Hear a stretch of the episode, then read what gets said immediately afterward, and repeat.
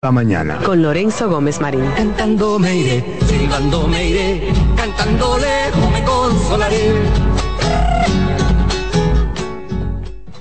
¡Oh, oh, oh! Vive la magia de las fiestas como nunca antes en la Villa Navidad, con música, espectáculos diarios y actividades totalmente gratis en los jardines del Palacio de los Deportes en Santo Domingo a partir del primero de diciembre y en los jardines del Gran Teatro del Cibao en Santiago a partir del 4 de diciembre hasta el 7 de enero para que disfrutes con toda la familia del mejor momento del año. Vuelve la brisita, siente la Navidad. Busca más información en presidencia.com gov.do. Gobierno de la República Dominicana. En CDN Radio, la hora 3 de la tarde. Estás en sintonía con CDN Radio. 92.5 FM para el Gran Santo Domingo, zona sur y este. Y 89.9 FM para Punta Cana. Para Santiago y toda la zona norte en la 89.7 FM CDN Radio. La información a tu alcance. Presentamos Cero Emisión Radio, un programa para compartir informaciones y temas de lo que está ocurriendo en torno al fascinante mundo de la movilidad eléctrica sostenible. Estaremos compartiendo todas las informaciones interesantes con un nutrido grupo de actores del sector. De la mano de Charles Sánchez, Cero Emisión Radio, movilizándonos hacia el futuro. Hola amigos de Mecánica Hot, en esta ocasión tenemos con nosotros a Charles Sánchez, el padre de la movilidad eléctrica en la República Dominicana. Estamos sentados aquí a su lado el día de hoy. Un placer. Un placer para nosotros, Charles, tenerlo por aquí, de verdad que sí.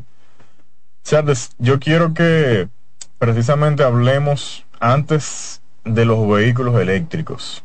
¿Qué, ¿A qué se dedica Charles Sánchez y luego cómo hace ese crossover al tema de la importación de los carros eléctricos y cómo llega esa pasión y ese interés?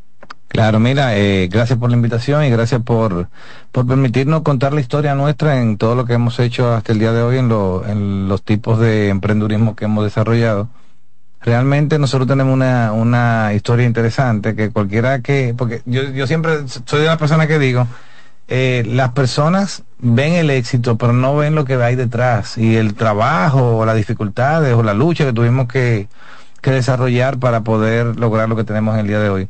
Yo vengo de una extracción humilde, realmente mis padres eh, se separaron muy jóvenes y nosotros me quedé con mi hermano viviendo solo con mi mamá. Imagínate una señora sola criando muchachos pequeños eh, con muchas limitaciones.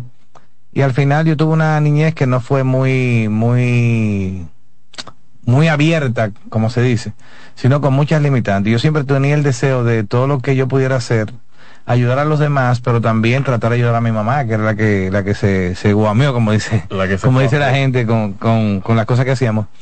Y empecé a estudiar ingeniería electrónica en comunicaciones. Yo soy graduado de la, de la ingeniería electrónica en comunicaciones.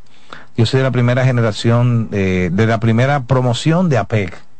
APEC hizo por el año 1980 por ahí lo que era la carrera de Ingeniería Electrónica en Comunicaciones y Ingeniería Electrónica en Computación. Eran dos menciones, comunicaciones y computación. Iniciando ambas. Iniciando ambas. Y yo soy de la primera generación. En, la, en mi carrera empezamos unos 30 estudiantes y al final solamente nos graduamos seis de los 30 que empezamos porque muchos muchos en el camino dijeron, no, esto no es lo mío y se, se, zapatearon. Esto no era. Así es. Y en el discurrir del tiempo, eh, siendo estudiante, eh, llegó una oportunidad a la Universidad de, Pasantía en el Canal 9, lo que se llamaba Color Visión, o la dinámica Color Visión en ese entonces. Y llegó una solicitud de pasantía para estudiantes con mejores notas que tuvieran en la universidad. Y como era la primera carrera, la primera promoción, de ahí participamos tres personas. Eh, participé yo, participó Hanley Rosario, que es una persona que, que, hoy día trabaja con nosotros también, y participó Carlos Curi que éramos los tres estudiantes de ingeniería en la universidad. Ahí Carlos después se separó, no quiso seguir en el, eh, llevando la pasantía y nos quedamos solamente Hanley Rosario y yo. Y realmente nos desarrollamos bastante en Color Visión. Yo te diría que la modernidad que vemos hoy día en los medios de comunicación y que tuvo lugar a través de Colorvisión. No sé si ustedes recuerdan un productor que se llamaba Freddy Verasgoy, que bueno, usted... No, que como que no suena un poquito. Claro, entonces, don Freddy fue una persona muy innovadora y nosotros vivimos toda la innovación que hizo Freddy Veras con la, la parte de las luces, cuando las luces todas eran incandescentes ya Freddy Veras andaba con, con sistema de luces robótica, eh, con movimiento, no sé, el, el programa que tenía que se llamaba Punto Final. Punto Final, sí. Y ahí logramos conocer mucho. Eh, yo era una, una, un joven muy inquieto en la universidad, yo vivía in, indagándolo todo, buscándolo todo y viendo la necesidad del mercado, porque yo, como yo leía tanto, yo veía siempre que teníamos dificultades con las transmisiones en vivo yo veía que cuando iba a hacer una transmisión en vivo, yo era uno de los técnicos de Color Visión y yo sufría todo lo que pasaba porque habían unas empresas que, que eran las que hacían las transmisiones en vivo. Una de ellas se llamaba Televideo, otra se llamaba eh, Color Móvil y otra se llamaba Juan Montán una, eran tres empresas que trabajaban en la parte de, la, de las unidades móviles en ese entonces. En ese momento. Pero en ese momento la, la, tecnología era muy limitada y el alcance era muy limitado, pero también el conocimiento era limitado de las personas que daban el servicio en las móviles. Y eso lo sufría y, directamente. Y yo lo sufría porque yo tenía que recibir la señal en los canales cuando había un en vivo, cuando una era un era un, un dolor de cabeza. Cada vez que se hablaba de una transmisión wow, en vivo. no y, y, lo que conllevaba tú hacer un enlace de microondas, porque antes hoy día nosotros transmitimos hasta con el celular cualquier cosa. Sí. Pero antes había que hacer un enlace de microondas punto a punto con visual. Tú tenías que poner un equipo aquí que se viera con otro a 10 kilómetros, que se viera con el otro y llegar al punto de emisión. Interconectaban hasta que pudiera. Y ahí vimos la necesidad y empezamos a indagar cómo hacer una empresa que fuera completamente diferente a todo lo que había en el mercado.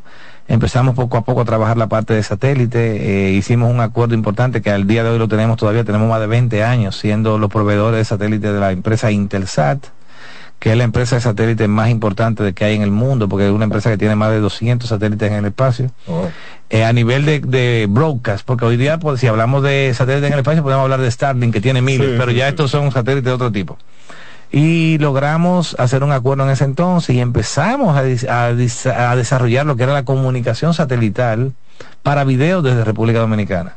Que la gente hoy día lo ve muy sencillo, pero era antes era imposible hacer una transmisión y había un montón de regulaciones. Yo tenía que certificar a mi personal lo que era la separación de los grados para que una señal no interfiriera a otra. ¿no? Era bastante complejo y abrimos los ojos del mundo. Eh, la, la, señal de la República Dominicana empezó a ser difundida en di diferentes partes del mundo a través de los satélites que nosotros empezamos a, a, manejar. Y allí luego logramos lo que fue la creación del primer telepuerto satelital del país para difusión, porque aquí habían tres telepuertos. Uno lo tenía la empresa Codetel, que en ese entonces lo usaban para la telefonía de ellos, la otra era lo, lo usaba Tricon, que era la, la otra, empresa, y había una que se llamaba All American Cable and Radio, que era también la que hoy día es viva, pero Sí. era All American Cable and Radio. Entonces estaban solamente esos tres telepuertos satelitales, pero eran solamente de voz, no había video. Y a veces cuando ocurría un evento importante del país, nosotros subcontratábamos esas telefónicas para, por- a través de su carrier, subir una señal de satélite de video para recibirlo en cualquier otro, pero eso era un tema de tres días, cuatro, un, un desorden. logística increíble. Y eso provocó que yo tuviera que ah, buscar la forma de que las cosas cambiaran y logramos hacer la empresa Certelsa. eh, y al día de hoy somos los proveedores número uno de satélite en la República Dominicana. Casi tenemos un telepuerto satelital desde donde se difunden alrededor de 20 canales dominicanos vía satélite para distribución local y para distribución internacional. Entonces, Y a través de ahí ya pudimos hacer la empresa de televisión, que también es líder, gracias le damos a Dios, porque tenemos la estructura de, de televisión, de transmisiones en vivo más grande del país, tenemos unas nueve unidades móviles que la, la utilizamos indistintamente, dependiendo de la necesidad. Tenemos todos los modelos, todos los tipos, para cubrir necesidades pequeñas, medianas, grandes, grandísimas y eventos internacionales. Y hemos estado así por, ya hoy día tenemos como 15 años, 20 años, más o menos, que estamos haciendo ese desarrollo de todo lo que es la televisión y la difusión, y eso es lo que nos ha llevado a otras cosas. Y ahí mismo, o sea, con esas otras cosas, que donde entra entonces la parte eléctrica, no tanto de la movilidad como tal, porque también he visto que ustedes tienen eh, interacción con esa parte. Sí, miren, entonces nosotros, tratando también de innovar, empezamos a trabajar lo que era la energía alternativa, los sistemas solares. Creamos una empresa que se llama Certeza Solar, eso lo creamos en el año, estamos en el 26, fue como el año 2015, 2016. Ok. Con la intención, yo también, así como pudimos hacer la parte de televisión, yo siempre, sí, oh, no me gusta hablar en primera persona, pero siempre vivíamos buscando cosas nuevas que hacer, que fuera, porque uno tiene que dejar un legado y tratar de que, de que si pasamos por esta tierra, que por lo menos algo, de, algo quede. Y somos la primera empresa que empezó a traer los sistemas solares al país, los paneles solares, la, la energía solar, eh, tratar de hacer las casas inteligentes que pudieran tener que su propio consumo, su autoconsumo sea prácticamente renovable al 100%, que con baterías, con, con paneles solares, alimentar un hogar sin ningún problema, acumular energía en batería y cuando se ve el sol, entonces la, la energía acumulada en las baterías, alimentar la casa. Y empezamos a instalar muchos sistemas solares eh, como en el año 2017. Y luego caímos en el tema del mundo eléctrico, de los autos. En las producciones nuestras que hacemos, nosotros también hacemos todo lo que es los deportes nacional. Yo- Ujú. que el- Nosotros hacemos todo el béisbol local, hacemos todo el baloncesto y muchos eventos. Entonces, uno de los costos operativos más altos que tenemos en las producciones era el transporte de personal. Imagínate que la- el- un torneo de, de béisbol aquí arrancamos en octubre y terminamos en febrero. Pero nosotros hacemos todo el béisbol. Santiago, un San Francisco, Santo Domingo, importante. por todos lados. Nosotros de- en cada estadio manejamos casi 25 personas eh, por partido, que hay que moverlo, no importa dónde jueguen. Entonces, uno de los costos más altos que teníamos era la- el transporte del personal. Yo tengo que tenía tengo que mandar todavía a, los estadios cuatro vehículos diarios. Imagínate tú, desde, desde octubre hasta febrero, todos los días, a veces con, Y con eso un es béisbol. Eso es béisbol que a veces semanas completas de juego todos los días y solamente parábamos un día de descanso. Era mucho, entonces uno de los, vuelvo y reitero, reitero, uno de los costos más altos era el combustible y el mantenimiento de los vehículos. Nosotros le metíamos vehículos en una temporada de béisbol 25 mil, 30 mil kilómetros como si nada. Mantenimiento semanal, cambio de aceite, cambio de filtro, porque el diario eran 500 kilómetros. Y de vuelta, y de vuelta, y de vuelta, y de vuelta. Entonces, tratando de bajar los costos, llegamos a buscar gas natural, gas licuado, sistema de hidrógeno, todo lo que la gente decía que podía ser eh, eficiente, lo hicimos. Se probó todo. Todo lo probamos y al final era lo mismo, porque había combustión. Y cuando tú ponías gas natural, ya funcionaba, tenía un poquito de economía, pero explotaba los motores. Un motor en una gas natural todos los días metiendo 500 kilómetros no te dura tres años. Entonces yo dije, bueno, esto no lo aguanta nadie, porque entonces ¿Qué es lo que- teníamos muchos costos, pero también los equipos de béisbol, que son los que nos contratan a nosotros, también me decían, tenemos que recortar, este año no hay patrocinio, cervecería se fue. eh, Siempre había algo. Siempre había algo, entonces yo dije, bueno, ¿qué yo voy a buscar para bajar? Porque el número más, más importante era el gasto en, en- esto, yo le explico. Y caí en el año 2016 en una tiendecita que se llamaba Tesla, en, en Dania Beach, en la Florida, buscando cosas. Y un día paso yo por la, por, por la I-95, cerca de Flagler Street, en, en Miami, y veo un letrero que dice Tesla. Digo, ay, qué, qué interesante. ¿Qué Tesla". será? Porque yo soy ingeniero electrónico. Y yo sé uno lo asocia de inmediato. yo dije, eso tiene que ver con electricidad, Nicolás Tesla. Yo conecté todo, digo, déjame ir para allá a ver qué es lo que esa gente tienen ahí. Porque decía la Tesla bonita y también tenía como un carrito. Digo, ah, vamos a ver qué es. ¿Qué, qué, qué combinación habrá ahí? ¿Qué combinación habrá ahí? Y llegando, te puedo decir que la tienda de Tesla era no más de 50 metros cuadrados. Lo que ellos tenían ahí en toda la Florida. Imagínate que la Florida es enorme. Y toda la Florida, la única tienda que había era esa. Un nivel de comercio enorme. en Claro. Entonces, claro. Y lo único que tenían allí eran dos pantallas, que tú podías ver los carros en la pantalla, y tenían el tren motriz eléctrico de un carro y una batería. que- Para que tú imaginaras, mira, es la batería. Este es el core. De ahí. de- de ahí, míralo allá. Y cuando yo veo eso, me quedo maravillado. Pero te decía, mira, si tú quieres conocer lo que hay, ponte en una lista de espera que cuando traigan un vehículo, te llamamos para que lo prueben. Para que lo porque, prueben. porque tampoco tenían vehículos para, para mostrar, sino simplemente era muy poca la, la fabricación, muy poca la demanda. Digo, ah, está bien, anótame y cuando esté listo, llámame. Y como a los 15 días me llaman, mira, ya el vehículo está aquí, ¿a qué hora te quieres? Eh, vamos a hacer varias pruebas con varias personas. Eh, digo, ah, también póngame la, la hora más temprano posible, la pusieron a 10 de la mañana. Pues cogí yo para mi, para mi, para mi, mi prueba de manejo y llegué ayer cuando me monté en el vehículo quedé maravillado. Yo salí de ahí loco, porque imagínate, na- nadie pensara en, en un vehículo eléctrico, nadie pensaba en eso. Imagínate, No. cuando Tesla era una cosita, un cuartico así que no tenía nada, nadie pensaba en vehículo eléctrico. Y cuando yo veo esto digo, wow, pero si esto logramos llevarlo a la República Dominicana y yo resuelvo el problema de transporte que tengo, de movimiento con electricidad, cuando la electricidad yo la puedo generar con el sol, porque ya no tengo paneles. Exacto, eso Digo- que, que tiene unas cosas secuencia de la otra, porque ya tiene la experiencia con el tema eléctrico y los paneles solares, entonces ahora vienen los carros eléctricos. Óyeme, se me prendió un bombillo y salí loco de ahí. Y saliendo de Tesla, porque en ese momento el único modelo que habían era el modelo, el, el Roadster, que era muy costoso, que fue el, el- el icónico de Tesla, el primero para hacer capital, Para para, hacer, para impulsar los otros. Y el segundo era el modelo ese, que en ese momento costaba 150 mil dólares. El que yo me monté a probar costaba 150 mil dólares, imagínate. Yo dije, yo salí, me, me salí encantado, pero, pero mm, sin poder hacer nada. Entonces una, salí limitante salí a investigar dónde había un carro eléctrico, pues ya yo, ya, yo al ver el Tesla, yo dije, pues debe haber carro eléctrico de otra marca en algún lugar. Tiene que haber más. Y salí y terminé llegando a una empresa de leasing que se llama H-Gret en Estados Unidos. Y le digo a uno de los gerentes, mira, yo estoy buscando unos carritos eléctricos que dicen que ustedes han- reciben, porque en, en Estados Unidos casi todo el mundo compra, le- saca Leasing. nadie compra, sino simplemente tú haces dos años con el carro y lo devuelves y te dan otro. que devuelve.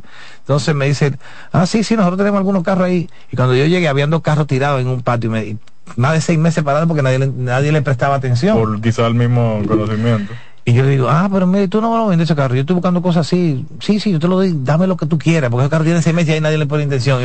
Me, lo dieron por debajo de la mitad de lo que costaba el carro, los carros, porque nadie, nadie le prestaba atención. ¿Y esos carros qué modelo es? Eso eran Chevrolet Bolt con B corta, los primeros que eran Claro. híbrido, híbrido no enchufable, que tú le tenías un tanquecito de gasolina que cuando la batería se acababa, tú podías seguir rodando por lo menos 50 kilómetros más. Traje Bolt y traje Nissan Leaf. Un Bolt y un Nissan Leaf. Y mi esposa me llama, me, cuando ve los carros, que yo digo, mira, compré todos los carros, y dice, ¿qué? ¿Y qué? ¿Y qué tú vas a hacer con eso? Digo yo, me lo voy a llevar para República Dominicana aunque me lo coma, pero yo voy a hacer algo con ellos. Porque yo probé otra marca y me resultó extraordinariamente interesante que si esto es así y nosotros conectamos, yo voy a resolver el problema de la pelota, voy a resolver el problema de movimiento, todo.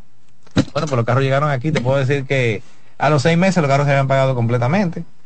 Eh, mucha gente del entorno de televisión, que yo me, me- me- me desempeño, veían los carros, veían las historias, me decían, Charlie, yo quiero un carro de eso, Charlie, yo quiero un carro de eso. Y yo, bien, yo voy a tratar de conseguir más vehículos. Entonces, a esa empresa donde yo compré los dos primeros, le dije, todos los carros eléctricos que te devuelvan, te guárdamelo llegue. a mí. Ajá. Y a mí me llamaban ahí en esa empresa, el loco de República Dominicana se está llevando todos los carros que nadie quiere. me juntaron 10 ¿Y ellos carros. ahí. felices? Claro, porque le estaban quedando. el- lo, lo primero que compré tenían seis meses ahí parados, agua, sol, sereno y nadie le- eh, ni preguntaban por eso. Imagínate. Entonces, y viene este chapulín diga, a buscar todos los eléctricos que aparezcan. Entonces, porque al final ellos estaban obligados a recibir para atrás los vehículos. Sí. Cuando tú haces leasing, o te quedas con tu carro, o ah, mira a ver lo que tú vas a hacer. No sé si tú me entiendes. Tú Sí. tienes como, como el que. el No, y, que- y es un costo para ellos. para ellos. Entonces, parado. ellos eh, empezaron entonces a guardarme los carros y me llegaron a acumular. Yo la primera compra fueron dos, después compré cuatro, después compré cuatro más y después me acumularon diez.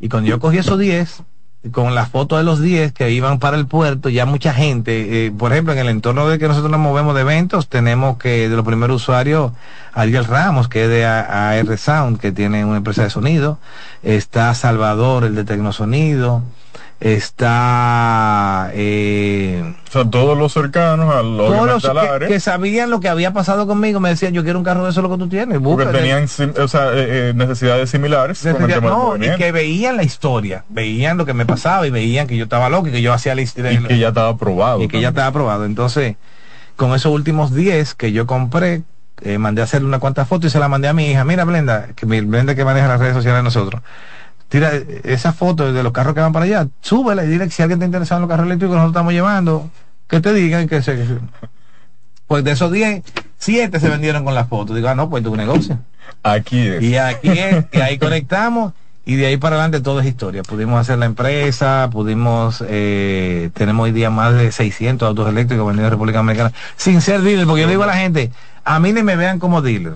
A mí no me vean como gente, no, no, no, yo- nosotros somos una empresa de tecnología que impulsa la movilidad eléctrica con una, con una, con un criterio muy diferente a lo que hace, a lo que hacen los dealers, a lo que hacen los, los, los que venden carros. Nosotros no, no, nada de eso. No, y, y vamos a tocar un punto ahí sobre eso, porque eso lo ha diferenciado también. Sí. Pero antes de, de seguir avanzando, o sea, esos primeros carros eléctricos, ¿en qué año pisaron eh, suelo dominicano? 2016. 2016. 2016, sí. Lo primero que tú traes. Y eso es primero que yo traje, porque yo no, mi plan no era vender carro eléctrico, mi plan era usarlo Resolver un problema resolver. Y fui importando más para seguir resolviéndolo, po- porque como yo te decía, yo mandaba cuatro carros a cada estadio, tenía que moverme con más vehículos. Claro, claro. Y al discurrir el tiempo duré primero año y medio usándolo y haciendo laboratorio, porque yo también, como nadie me le iba a dar soporte, nadie me le iba a dar servicio, cuando se me dañara un carro, ¿quién lo iba a reparar? Nosotros.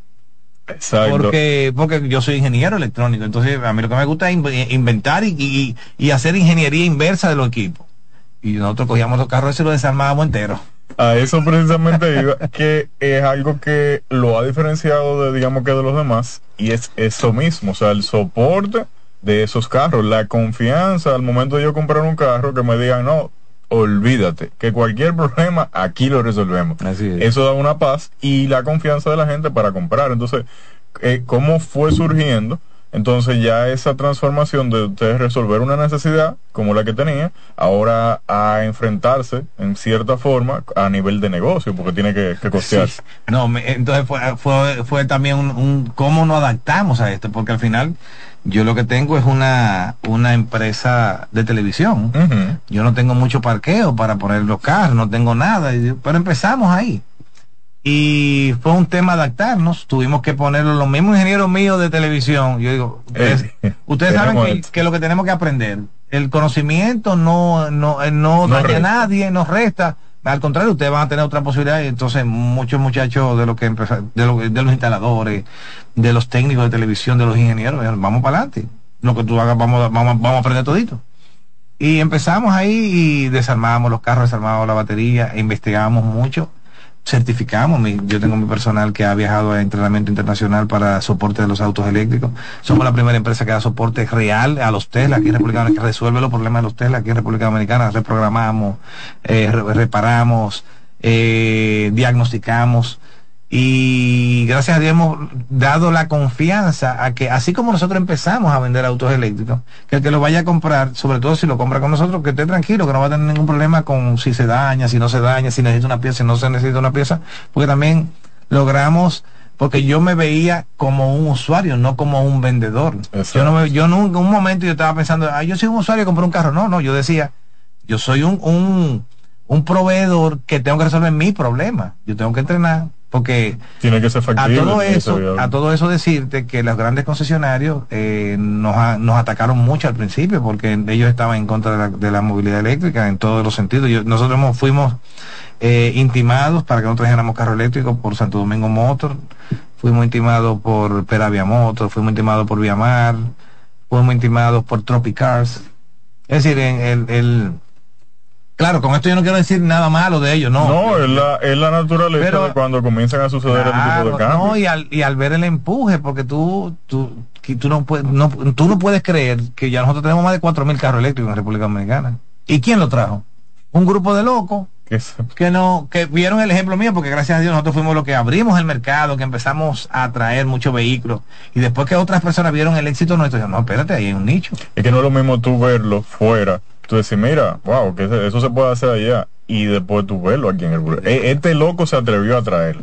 no entonces todas las historias eh, oye lo que nos pasaba también Eh, eh, yo puedo hacer un libro yo voy a poner a hacer un libro de la movilidad eléctrica por ejemplo veníamos nosotros los seguros Ah, tú también. sabes que, es que- nadie te va a comprar un carro sin seguro Claro.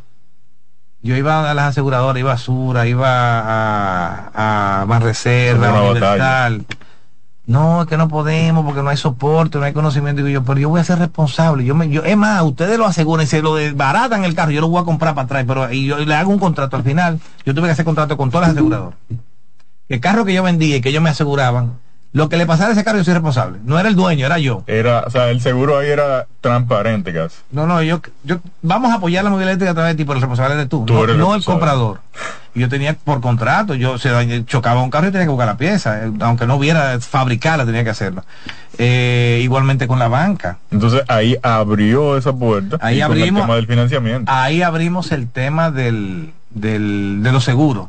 Y luego Y los seguros conectaron los financiamientos porque ya cuando tú, cuando el seguro pueda asegurar el vehículo, muchos bancos en principio no querían asegurar los eh, eh, financiar los carros. De- le doy gracias mucho a, la- a nuestro a las personas de Motor Crédito. Motor Crédito La per- primera empresa que creyó en lo que estábamos haciendo fue Motor Crédito. Me dijo, lo vamos a apoyar, solamente dame un contratico, que el carro que yo ejecute, tú lo vas a comprar para atrás. Digo, yo, no hay problema. Pero ya yo venía con la historia que yo dije, el que se mete un... El eslogan nuestro, ¿tú sabes cuál es? Sí, no hay marcha, atrás. Entonces ese eslogan que viene en el 2016 yo decía, es que el que se monte un carro eléctrico como estos carros no va a volver a gasolina. Entonces yo decía, yo le voy a firmar a usted el contrato, porque si le quitan un carro a una gente. Porque sabía lo que había. En, ellos no llegaron a financiar los primeros 50 vehículos. ¿Y tú qué puedes creer que no hubo un- una, una devolución, ni atraso, ni nada? Los mejores pagadores eran los dueños de. Increíble, increíble. Entonces, Claro, y también hay un factor económico que beneficia. Claro, porque lo que se estaban ahorrando les servía para pagar el carro. Entonces, Claro. Los demás bancos empezaron a ver, porque tú sabes que yo no sé cómo se enteran. No, y hay pero- competencia, el mercado va variando. y entonces, ¿qué pasó? Los bancos iban donde mí. Mira, yo quiero financiar los carros que ustedes tienen. Mira esto. Es un servicio esto. que yo no tengo y él sí lo tiene, entonces ya eso me está haciendo un... Y así, gracias a Dios, pudimos lograr lo que tenemos hoy día en el mercado. Ya después de ahí han venido muchos amigos que, que primero empezaron vendiendo los vehículos de nosotros como una oportunidad y luego desarrollaron negocios Y han seguido creciendo. Y han seguido creciendo y tenemos ya hoy día eh, empresas, tenemos más de 10 vendiendo autos eléctricos. No, antes se contaban con los dedos de una mano. Sí, sí, antes estábamos nosotros, eh, Peravia Motor y Ivy Center, que era la, la compañía de Rafael Flores y, y, y Raki Tejada. Pero Rafael en principio vendía autos de los de nosotros. Exacto, sí, yo recuerdo. Y David también. Y, y estuvo luego, y de- luego salió Giga Auto con, Sí. con Carlos La Antigua, Luis también Gigante, se- todo eso. Entonces, hay una, una pregunta, porque ok, eso fue lo que logró directamente usted con las aseguradoras, con los bancos y demás, luego ya de la importación, pero cuando comienza a tenerse, digamos que un, un apoyo, y cuál ha sido ese apoyo de parte del Estado hacia estos vehículos. Ah, no. No, entonces el, el Estado, otra película, porque con el Estado también tuvimos un tema. Eh, tú sabes que nosotros como país somos parte del Acuerdo de París. Nosotros venimos desde el protocolo de Kioto del 2010 por ahí. Somos signatarios de esos acuerdos que son de reducción de la contaminación. Después del protocolo de Kioto se hizo lo que fue el Acuerdo de París en el 2016 y nosotros también como país signatario tenemos, teníamos la, la, estamos adocenados a lo que se dicte ahí había que, de alguna manera, todas las naciones hacer algo para reducir la huella de carbono y uno de los mayores contaminantes son los vehículos. Entonces, se impuso una ley que era, un- esa ley casi se replica en todos los países, que tiene que impulsar la movilidad eléctrica, eh, todo lo que tiene que ver. En nuestro país le- la, la mutilaron y le pusieron, está bien, la vamos a impulsar, pero nada más con el 50% de impuestos.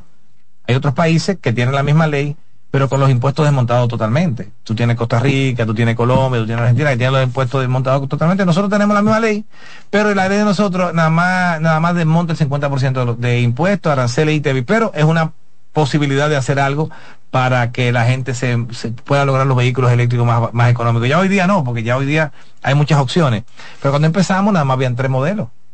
Tesla, caro en ese momento. Sí, Chevrolet Bolt, ya con B larga, que era caro en ese momento, También. y el, El conejito, que era el Leaf, Exacto. que ya por el Leaf no salía tan caro, pero no tenía rango. Entonces la gente, ¿dónde se iba? Al Bolt o al Tesla. Y era rango ya mucho. Cuando el Leaf te lo compraba en 18 o 19 mil dólares, el, el el lo más barato, el, El el. Bolt más barato era casi 40 en ese momento. Y el Tesla ya era sobre 80. Entonces era un tema que teníamos. Y los vehículos, los primeros que yo traje, las primeras 10 unidades, entraron por aduana como vehículo de gasolina. Porque me decían en aduana, sí, hay una ley, pero esa ley no tiene reglamento, no se puede, es inaplicable. yo me Siempre, imagino, y la- pero no, y nadie sabe. Óyeme, no, no, siempre era un, siempre era un cuento. Al final, yo dije, bueno, yo voy a tener que pelear porque como to- Dios nos ha puesto a nosotros en una posición que, que solo Él es que lo ha hecho. Porque si hubiera sido yo, ni, ni yo pensándolo, las cosas me, sal- me hubieran salido como salieron. Entonces, yo trabajo televisión, le doy servicio a la ONU, el capítulo medio ambiente, Las- le doy servicio a la OEA, el capítulo de sostenibilidad, Digo, ya no, estas son la gente mía. Claro. Me voy para allá y pedí una cita. Las relaciones son para usarlas. Cogí para allá, miren, yo necesito esto, miren los vehículos que yo estoy trayendo, son eléctricos, hay una ley, pero no me la están aplicando. Me dijeron, no, tienen que aplicarla. Tienen que aplicarla porque son acuerdos internacionales. Claro, y, la- cumplirlo. y las leyes internacionales, los acuerdos internacionales se sobreponen a las leyes locales, Local. eh, son de aplicación inmediata. Ajá, oh. Vamos No, ellos arriba. tienen que, pues, el tema es que yo dije, pues está bien, volví a traer carro y en aduana decían, no, que no hay reglamento, no, que no hay ley, no, que esto. Mientras tanto, cogiendo parqueo los vehículos. Tú sabes lo que es parqueo, ¿verdad? Y después de cierto tiempo, con Costo, multa, y costo. Entonces yo decía, lo que me voy a ahorrar lo estoy pagando de parqueo. Claro. Ok, para el próximo yo me voy a preparar. Y y se hacía a, lo- a la gente de los de los Greta allá, le digo, mira, yo quiero dos carros dañados, que estén dañados, que tú sepas que están dañados Para dejarlo ahí. para dejarlo, para dejarlo en el puerto. Y compré dos vehículos con la batería dañada y los traje, me salieron como a dos mil dólares cada carro. Digo, yo voy a gastar cuatro mil dólares y los voy a tirar ahí en el parqueo. Y pero con eso yo voy a pelear. Hasta que salga. Hasta que salga. Entonces trajimos esos carros, hicimos el mismo procedimiento, hablé con mi abogado, en ese momento era el abogado Carlos Balcácer, le digo, Carlos, mira, me están matando, mira una ley, mira esto. Y dice, ah, no, vamos a ver. Vamos Entonces, arriba. Sometimos al director de aduana, sometimos a los colectores, sometimos a los verificadores. Por donde quiera que pasaba el expediente, le, le- lo intimamos.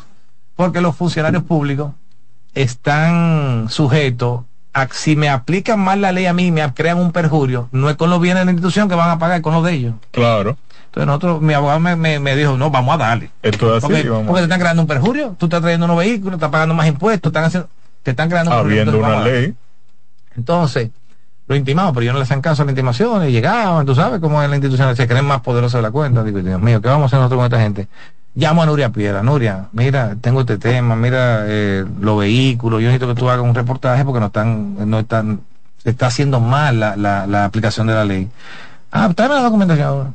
Bueno, el tema es que se hizo la, ah, no, a todo esto, me vi precisado a convocar a los muchachos, a Rafael Flores, Claro. Edwin, para que creáramos una asociación. Yo le decía, mira, yo soy el único que estoy importando vehículos eléctricos. En ese momento, Edison estaba con algunos motores eléctricos, que estaba tratando de abrir un negocio, igualmente eh, eh, Edwin empezando a traer motores y cosas para ver qué iba a hacer con la parte de motor, motor eléctrico. estaban en su primer paso. Em, cada quien por su lado, pero llegamos a aglutinarnos en un momento para lograr que tuviéramos una asociación, para que sea la asociación con más peso, que pudiera, Representar, claro, sea la, la, la. Entonces, ahí nace Asomedo. ahí, de ahí nace Asomoedo, de ahí nace Asomoedo. la, no- la necesidad de que no fuera Charles Sánchez que fuera a pelear a la aduana, sino una institución con mayor peso. Claro.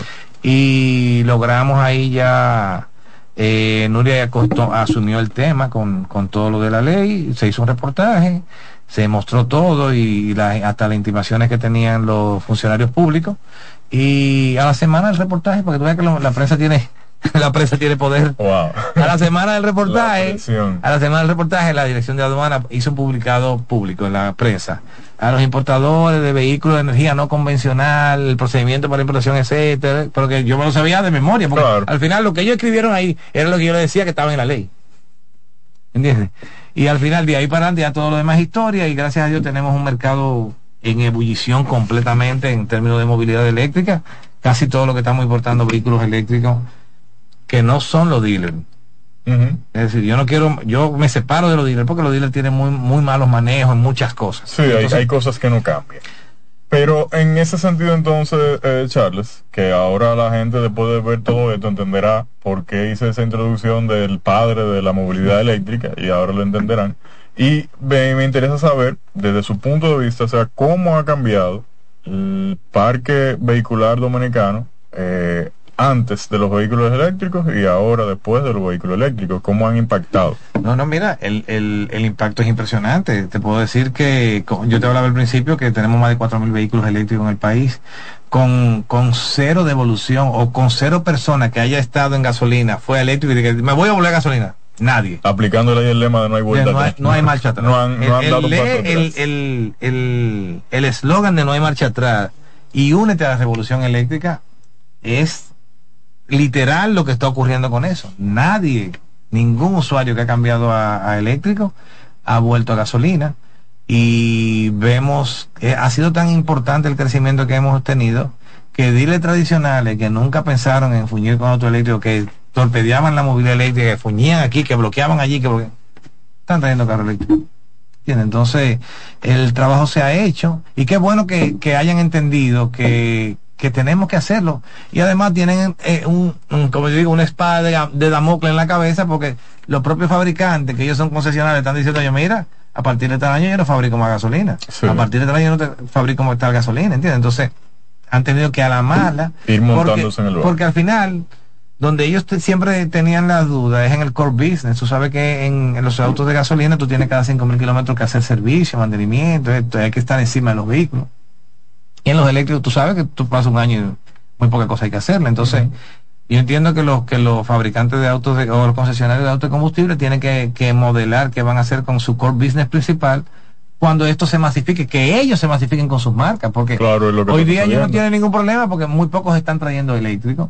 Pero cuando esto se llene, porque yo que soy un, un- una empresita de televisión, en comparación a ellos tengo más de 500 carros importados, imagínate que ellos tengan, digo, estamos hablando de- del 2016 para acá, no, no, de- no en dos años, yo tengo casi ocho años, ¿entiendes? Pero imagínate que si los concesionarios hayan empezado cuando yo empecé, Claro. eso se hubiera triplicado porque yo no tengo más vehículos eléctricos vendidos porque no tengo capacidad de traer 50, 100 carros como lo tienen ellos. ¿Entiendes? Porque al final está más que demostrado que el que cambia de gasolina a eléctrico, el carro se va a pagar solo con la economía. Entonces, yo le hago la, la, la- siempre la- los comentarios a los amigos míos, le digo, mira, tú sales a la calle en tu vehículo, en tu eh, Jeepeta Land Cruiser o en tu vehículo grande, lo que sea, y tú de que salir de la calle tienes que salir a quemar combustible. Te meten un tapón ahí dos horas a quemar combustible. Yo estoy feliz. Yo cargo con el sol mi vehículo, salgo a rodar y cuando estoy en un tapón, esos vehículos son inteligentes, cuando están en un tapón Consumen mínima cosa. mínima cosa, y yo he sabido estar en un tapón una hora y salgo con 3% menos de batería. Tú en una hora en un tapón seguro que te, te, te- te chupa dos galones de gasolina parado ahí prendido. Claro, no hay forma. Entonces, cuando tú ves ese ejemplo y lo, y lo vives, no hay forma de tú volver a, volver a gasolina. Y eso es lo que estamos logrando, viviendo y, y, y es lo que modelamos a las personas. Siempre decimos, no, mira, no me creas, si tú quieres no me creas, yo te voy a apretar un carro y úsalo una semana. Y pruébalo. Que eso fue también otra de las cosas que nos dio éxito. Al Sí. principio las personas no creían en los carros eléctricos. Y yo les decía, lo que ya yo empecé a traer para vender, no lo que me pedían, porque ya eh, lo- los cercanos me lo pedían. No, yo quiero decir, quiero ya personas que ya yo traía vehículos, que no que me iban a decir, sí, pero ir a pie, si se daña, y si me quedo en la calle, por dónde se le me echa el agua a la batería, un montón de cosas de loco. Yo decía, no hay problema, llévatelo. A gente de Que la lluvia. llévatelo. Y yo sé que después que tú lo compres, después que tú lo compres, digo, después que tú lo puedes, lo vas a comprar. Lo va a querer comprar. Y yo vendía así, como 40 vehículos. Con gente de confianza que no creían, yo se lo daba. Llévatelo una semana. Y hablamos. Y después venían y lo compraban. El que lo probaba no, no quería otra cosa. Entonces, Charles, algo, digamos que hacia futuro, ¿cuáles son las limitantes que, eh, o, o retos, grandes retos que van a enfrentar los vehículos eléctricos y la movilidad eléctrica, digamos que a, a corto y mediano plazo en el país? Mira, eh, yo te diría a ti que la, el mayor reto que tenemos es que el gobierno como tal se involucra 100% en todo lo que tiene que ver con movilidad eléctrica. Que donde quiera que tú vayas en las instituciones del Estado te encuentras cargadores. Que en las plazas comerciales, como están en los países desarrollados, porque nosotros no estamos inventando el agua tibia. Tú te vas a Estados Unidos, tú te vas a Europa, tú te vas a Asia y donde quiera tú tienes puntos de carga. Pero no es que tú tienes que cargar en esos puntos de carga, no. Lo que pasa es que son ciudades verticales y a veces en una torre de 50 apartamentos, 200 apartamentos, no va a permitir que 200 gente más. Claro. Entonces lo que hacen es que en las zonas cercanas le ponen en, lo, en, la, en puntos específicos cargadores para los autos eléctricos y la gente carga en la calle.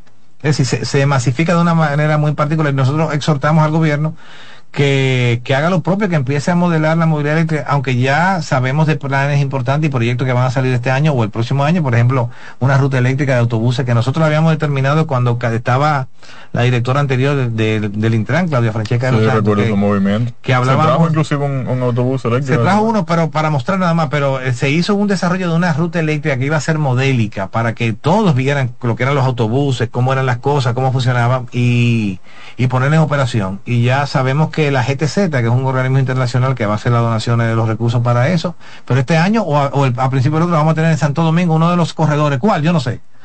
Cuando nosotros lo hicimos, que lo recomendamos, recomendamos que hicieran las Núñez de Cáceres, que yo decía, es una ruta corta, Malecón a- hasta la Kennedy. Y de vuelta, y de vuelta, y de vuelta. Un autobús eléctrico se pasa el día entero y no tiene ni que pararse. Porque es una ruta corta. Y como era un modelo, nosotros siempre decíamos, podemos usar la, eh, la, la ruta de las Núñez de Cáceres, que sería un modelo.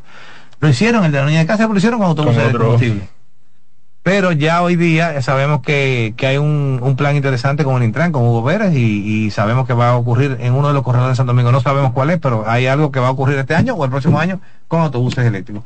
Y sí, ahora nosotros estamos participando en una licitación que levantó el Ministerio de Educación de la compra de 400 autobuses eléctricos para el transporte escolar. Está, estamos, está en desarrollo esa licitación.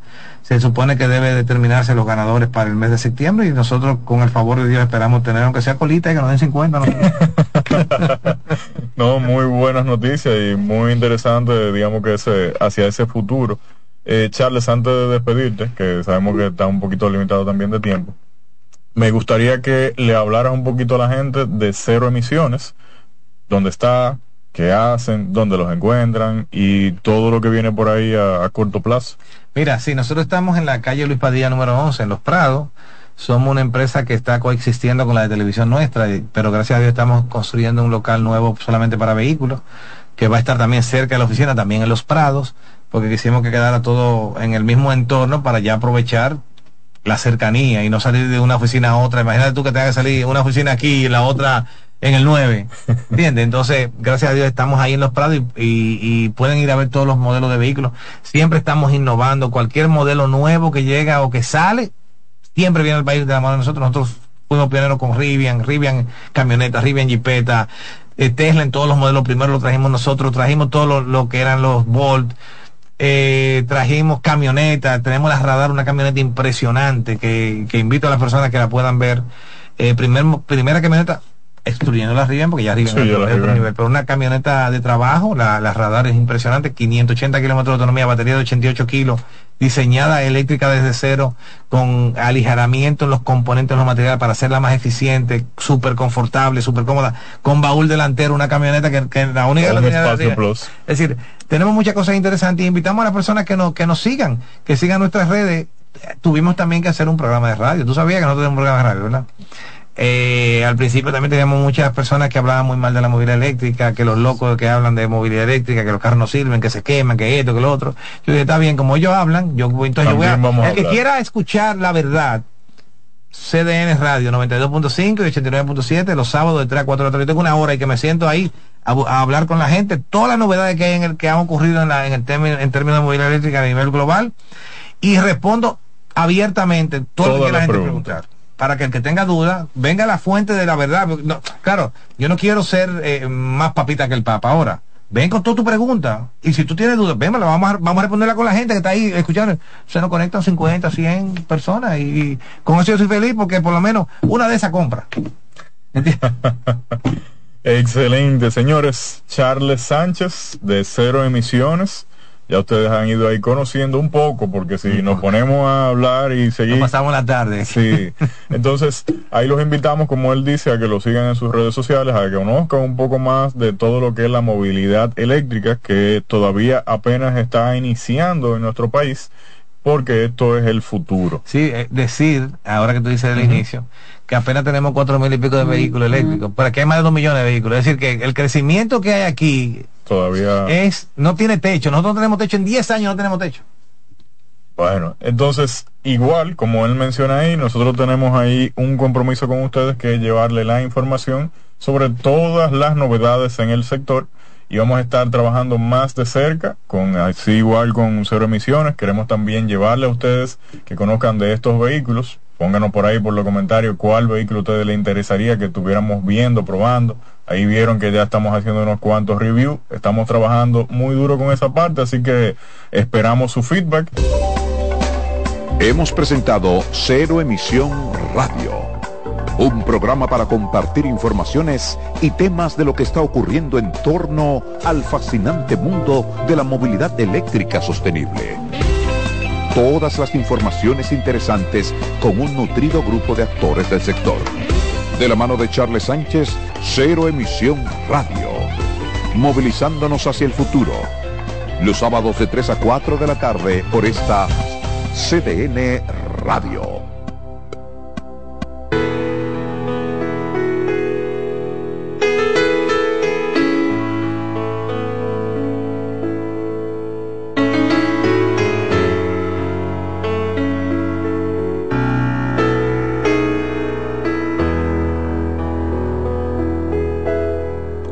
Pasar tres mil años. Puedes besar otros labios. Pero nunca te olvidaré. Pero nunca te olvidaré. Puedo morirme mañana. Puede secarse mi alma pero nunca te olvidaré. Pero nunca te olvidaré. Pueden borrar mi memoria. Pueden robarme tu historia. Pero nunca te olvidaré. Pero nunca te olvidaré. ¿Cómo olvidar tu sonrisa? ¿Cómo olvidar tu mirada? ¿Cómo olvidar que rezaba para que no te marcharas? ¿Cómo olvidar tus locuras? ¿Cómo olvidar que volabas? ¿Cómo olvidar que aún te quiero? Más que a vivir, más que a nada. Pueden pasar tres mil años. Puedes besar otros labios. Pero nunca te olvidaré pero nunca te olvidaré. Puedes echarme de tu vida, puedes negar que me querías. Ah, pero nunca te olvidaré. Ah, sabes que nunca te olvidaré. ¿Cómo olvidar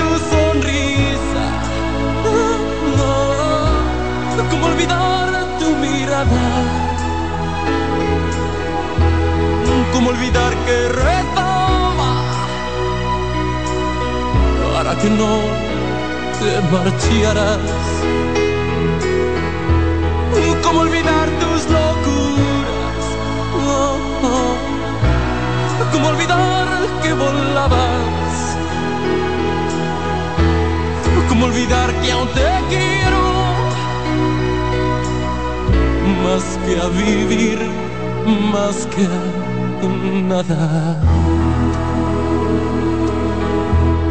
Pueden pasar tres mil años. Puedes besar otros labios. Pero nunca te olvidaré. Pero nunca te olvidaré.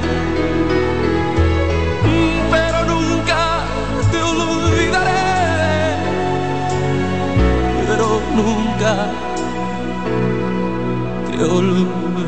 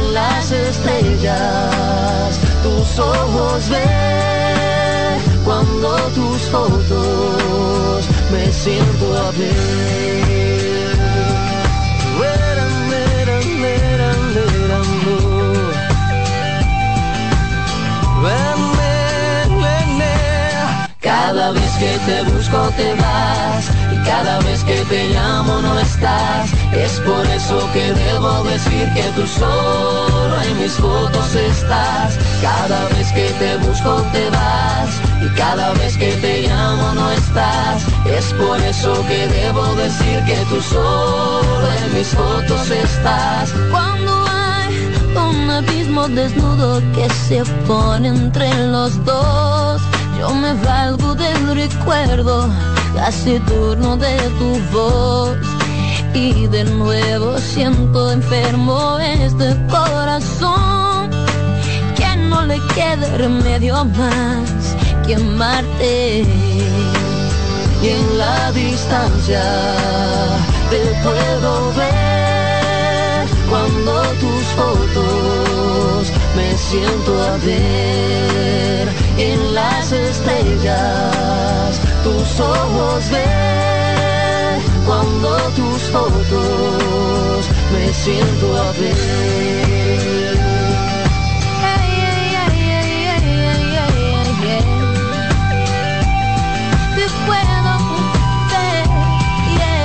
Cada vez que te busco te vas cada vez que te llamo no estás, es por eso que debo decir que tú solo en mis fotos estás. Cada vez que te busco te vas y cada vez que te llamo no estás. Es por eso que debo decir que tú solo en mis fotos estás.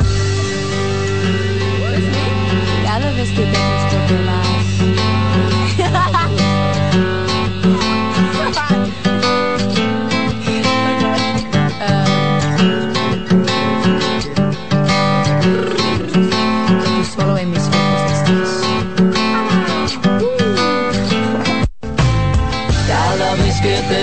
te vas y cada vez que te llamo no estás. Es por eso que debo decir que tú solo en mis fotos estás. Cada vez que te busco te vas y cada vez que te llamo no estás. Es por eso que debo decir que tú solo en mis fotos estás. Cada vez que te busco te vas y cada vez que te llamo no estás. Es por eso que debo decir que tú solo en mis fotos estás. Cada vez que te busco te vas y cada vez que te llamo no estás. Es por eso que debo decir que tú solo en mis fotos estás.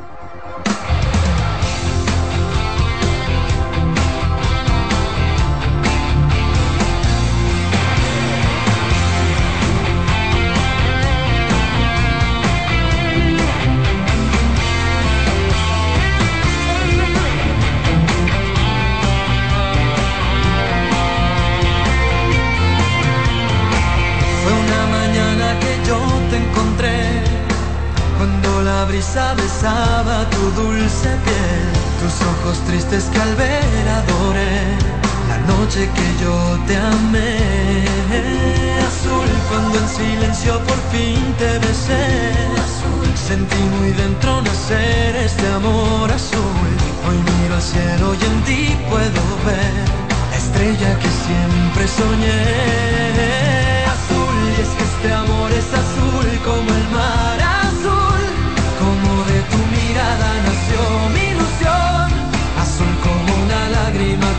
hay perdón, tan puro y tan azul que embriagó el corazón. Es que este amor es azul como el mar azul, como el azul del cielo nació entre los dos, azul como el lucero de nuestra pasión, un manantial azul que me llena de amor, como el milagro que tanto esperé. La niña que siempre busqué, azul es tu inocencia que quiero entender. Tu príncipe azul yo seré, azul es mi locura si estoy junto a ti. Azul, rayo de luna serás para mí, azul y con la lluvia pintada de azul, por siempre serás solo tú.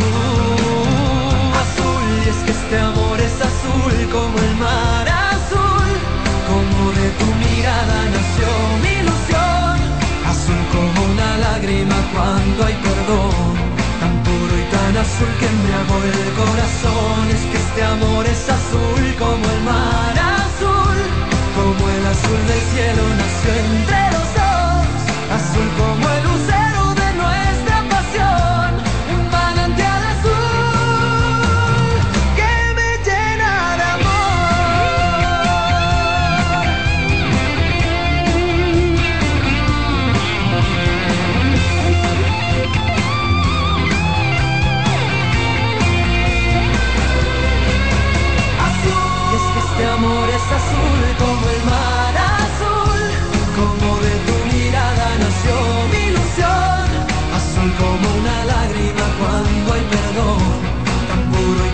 azul que el corazón. Es que este amor es azul como el mar azul, como el azul del cielo nació en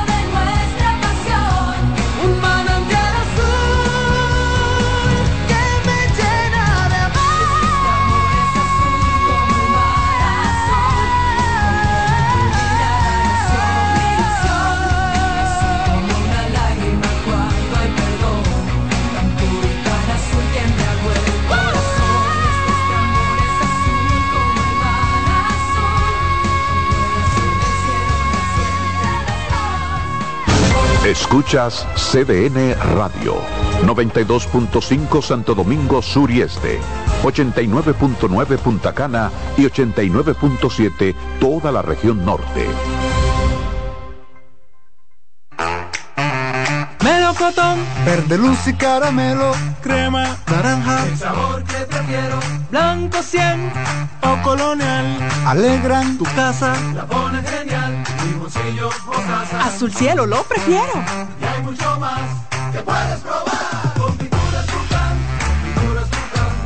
Son muchos sabores. Perdón, muchos colores. Pintar alegra tu casa y más con la calidad y color de pinturas Tucán. Antójate. Pinta con gusto, con pinturas Tucán. Son 30 años asegurando el futuro de nuestros socios. 30 años apoyando a pequeños y medianos empresarios a convertirse en empresarios de éxito. 30 años aportando y ayudando a dinamizar una economía creciente, apoyando y fortaleciendo a los principales gremios empresariales que hacen vida en nuestra empresa cooperativa. Porque en Cooperativa Empresarial somos el motor que ayuda a impulsar la economía nacional contigo y para ti. 30 años de hacerte la vida fácil para alcanzar tus sueños. Cooperativa Empresarial, 30 años siendo tu futuro seguro. César Suárez Pisano presenta el encuentro más esperado, juntos por primera vez, Santiago Cruz y Andrés Cepeda. Andrés Cepeda y Santiago Cruz para celebrar la Semana del Amor y la Amistad. Andrés Cepeda y Santiago Cruz. Santiago Cruz y Andrés Cepeda, los más emblemáticos cantautores colombianos de la actualidad. Romance, nostalgia, amor, desamor, en dos memorables conciertos, miércoles 14 y sábado 17 de febrero a las 8.30 de la noche. Sala Carlos Piantini del Teatro Nacional. Boletas a la venta ya. Hueva Ticket, Supermercados Nacional y Jumbo, Club de Lectores del Listín Diario, Boletería del Teatro Nacional. Invita. Estás en sintonía con CDN Radio. 92.5 FM para el Gran Santo Domingo, zona sur y este. Y 89.9 FM para Punta Cana. Para Santiago y toda la zona norte en la 89.7 FM. CDN Radio.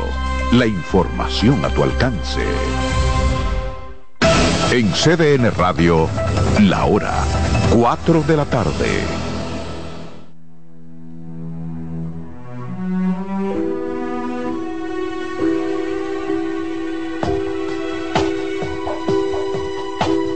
Quién van a engañar ahora tus brazos? ¿A quién van a mentirle ahora tus labios? ¿A quién vas a decirle ahora te amo? Y luego en el silencio le darás tu cuerpo, detendrás el tiempo sobre la almohada. Pasarán mil horas en tu mirada, solo existirá la vida amándote. Quién y quién te escribirá poemas y cartas y quién te contará sus miedos y faltas a quién le dejarás dormirse en tu espalda y luego en el silencio le dirás te quiero detendrás su aliento sobre tu cara perderás su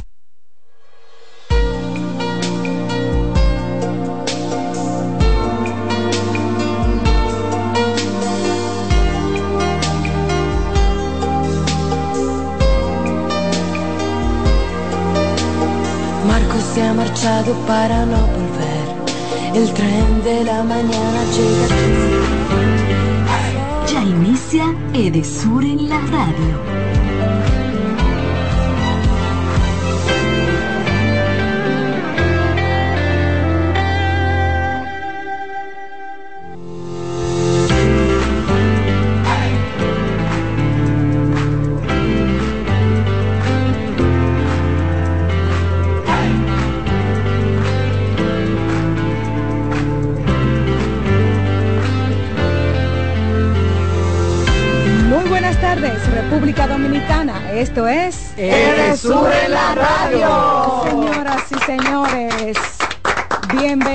Y bienvenidos a una nueva entrega más de Edesur en la radio, un medio institucional de la familia distribuidora de electricidad del sur, Edesur Dominicana. Es un nuevo canal de comunicación para realizar una comunicación más directa, más cercana, para llevar literalmente luz a nuestros clientes y a toda la ciudadanía en sentido general, porque queremos rendir cuentas al país. Esta es la segunda entrega de este espacio temporal que busca llevar información sobre las acciones que está impulsando Edesur Dominicana en esta gestión que lidera el ingeniero Milton Morrison. Así es que de inmediato presento a mis compañeros, Cristian Peralta, quien es el productor ejecutivo, Jorge Espinosa, mi compañero también gerente de Desur Dominicana en la comunicación digital, Mi Santiago, parte también del equipo de Desur Dominicana y específicamente del área de comunicación digital y que estuvo con nosotros la semana pasada.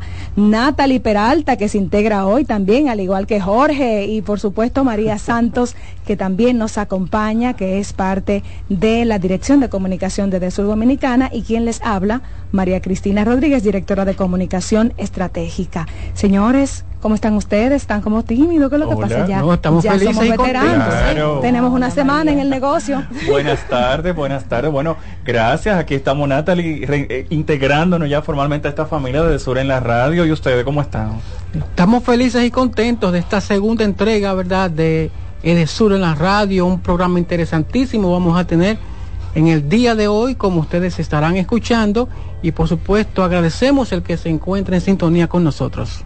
Y por supuesto saludamos a toda la familia Edesur porque ya este espacio es un toque de queda y gracias a Dios hemos tenido una muy buena retroalimentación en las redes sociales, también en las calles. Definitivamente que CDN, la radio, es un toque de queda y estamos muy contentos de que también nos hayan acogido en este importante medio de comunicación. Así es, María Cristina, nos sentimos sumamente contentos de crear este espacio en que, que podemos interactuar con toda la gente, sobre todo la zona de concesiones de Sur Dominicana, en donde tenemos un espacio para compartir aquellos contenidos educativos, informativos, para que toda la familia también pueda escuchar. Así que nos sentimos sumamente contentos de estar aquí.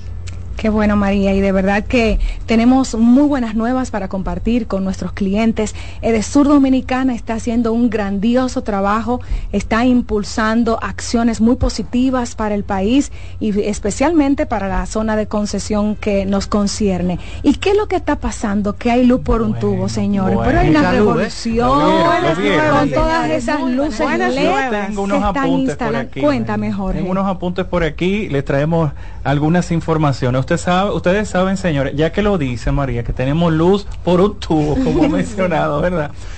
Edesur está instalando 16 luminarias, 16 mil luminarias, pero creo que son un poco, es un proyecto mucho más ambicioso. Cuéntame un poquito de eso, María.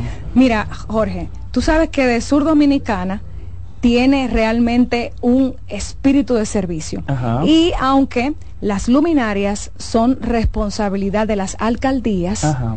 porque las distribuidoras, ¿verdad? Pagan un porcentaje por ley, por la ley de municipalidad, y son ellas las llamadas a iluminar las calles. Nosotros como empresa distribuidora de electricidad con responsabilidad social estamos llevando en estas navidades más de 60 mil luminarias para llevar unas navidades seguras como parte de los esfuerzos de la presidencia de la República en la gestión del presidente Luis Abinader por impulsar calles más seguras y a través del Ministerio de Interior y Policía. Es ahí que estamos nosotros ejecutando esa instrucción desde la presidencia de la República para dar Navidad segura con todas las calles iluminadas y por supuesto desde de Sur Dominicana se están involucrando a las alcaldías para que nos apoyen con esta jornada, con el permiso, ¿verdad? Porque estamos Claro. en territorio eh, colocando luces y obviamente eh, muchas veces tenemos que intervenir calles por seguridad, por protocolo y obviamente esto es una revolución en los sectores que pertenecen a de Sur Dominicana. Lo interesante, María, que veo en esto es que estas luminarias tipo LED eh, pues Modernas. son modernas, ¿eh? modernas y le dan ese, yo le he llamado así como ese toque vanguardista a, a- a esos lugares donde son colocadas porque se ve una transformación total de, de lo que era antes a lo que estamos viendo ahora. Y es importante destacar que pues Edesur Dominicana ha estado implementando esta iluminación, esta gr- gran cantidad de iluminación, eh, pues el más reciente plan, como mencionabas, lanzado, ¿verdad? Que corresponde al área de Edesur Dominicana en primera instancia con 16 mil luminarias. Una revolución total en ese sentido en las calles y en las zonas de la zona de concesión de Edesur Dominicana.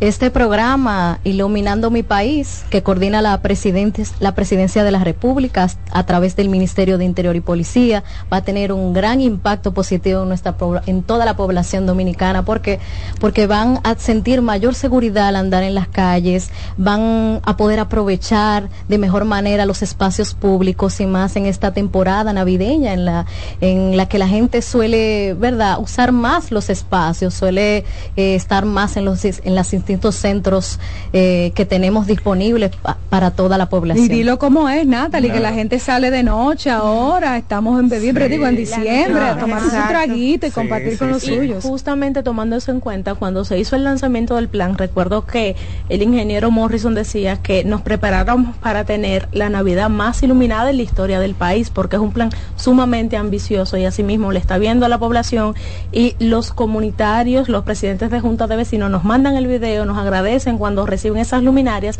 porque ven la tecnología, el cambio, porque abarcan muchísimo más con estas luces y bueno, estamos en Navidad y se está notando con toda esta luminaria. Claro que sí. De hecho, qué bueno que lo comenta eh, Yorami tal cual como lo dice María y mis demás compañeros, porque en las redes sociales, cuando publicamos sobre todo este trabajo que se está haciendo, la gente aprovecha en los comentarios y nos pone y nos dice, mira, me hace falta por tal lugar. Y así mismo, como explicaba María al principio, de que forma parte de todo un proyecto, ¿verdad? Que al que de Sur se está uniendo y como ha, como ha explicado Natalie, es todo un desarrollo de todo lo que se está haciendo, pues así mismo le hemos ido eh, orientando a las personas sobre este tema para que sepan y sigan reportándonos también esa, esa, esos lugares, nos sigan diciendo en los comentarios dónde más para que lo vayamos anotando dentro de los proyectos que estamos desarrollando. Así es, este proyecto ha tenido un impacto muy significativo y ustedes lo han dicho al escuchar los testimonios de personas que se sienten más seguras a- al caminar, transitar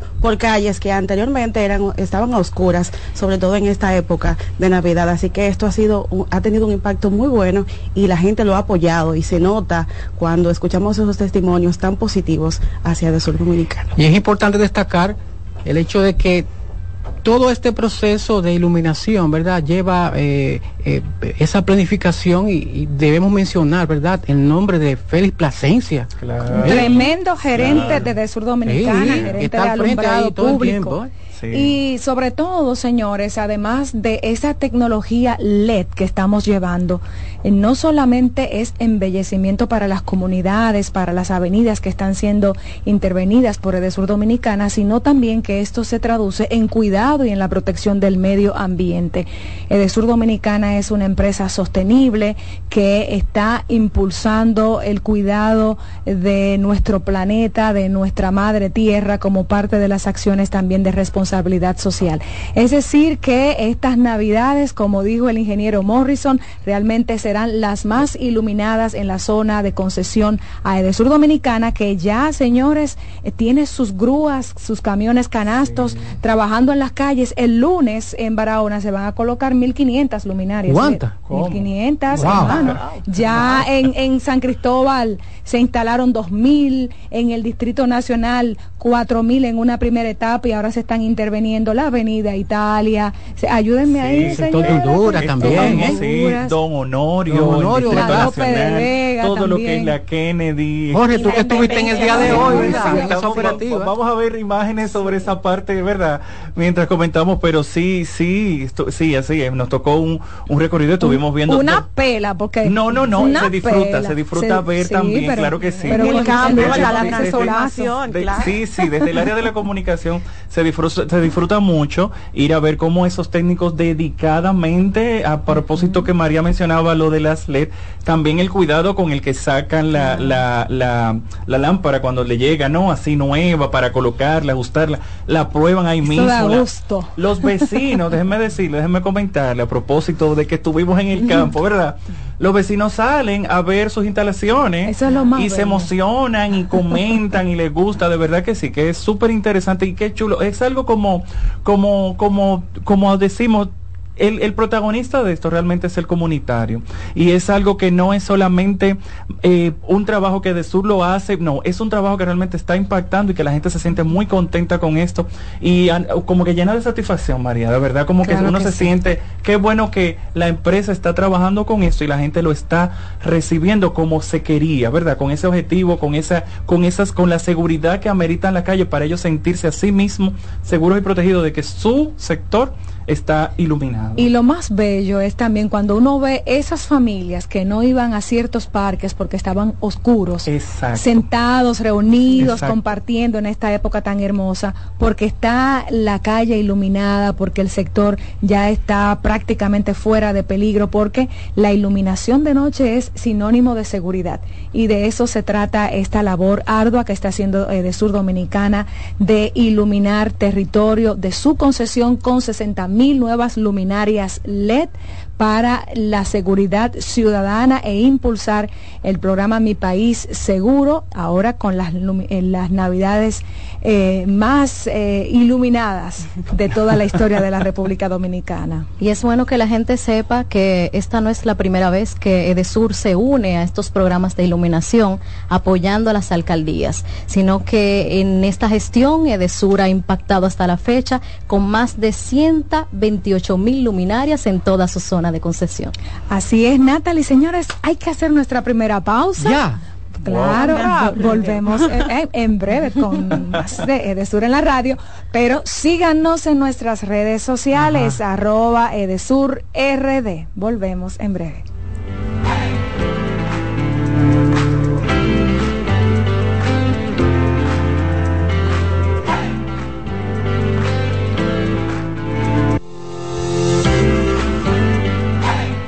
Nos vamos a una pausa, pero volvemos con más energía.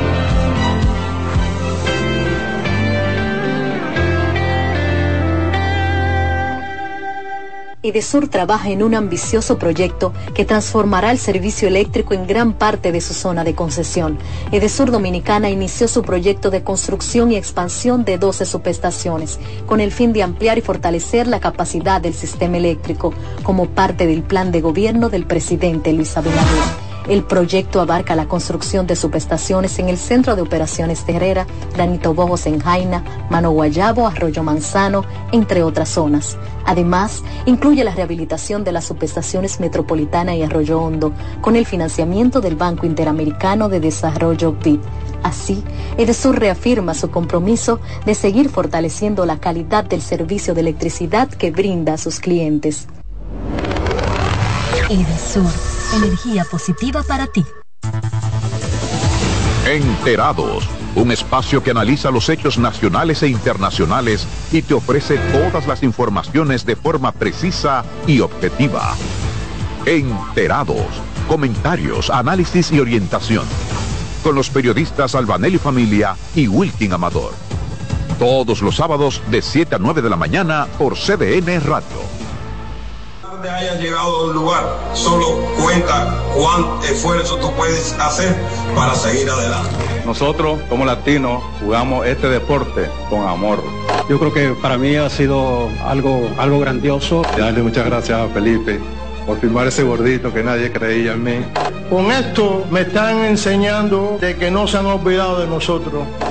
Gracias a mi bendecida madre, doña Mireya Sosa, que un día como hoy ella cumple años y un día como hoy me saca la Edesur trabaja en un ambicioso proyecto que transformará el servicio eléctrico en gran parte de su zona de concesión. Edesur Dominicana inició su proyecto de construcción y expansión de 12 subestaciones, con el fin de ampliar y fortalecer la capacidad del sistema eléctrico, como parte del plan de gobierno del presidente Luis Abinader.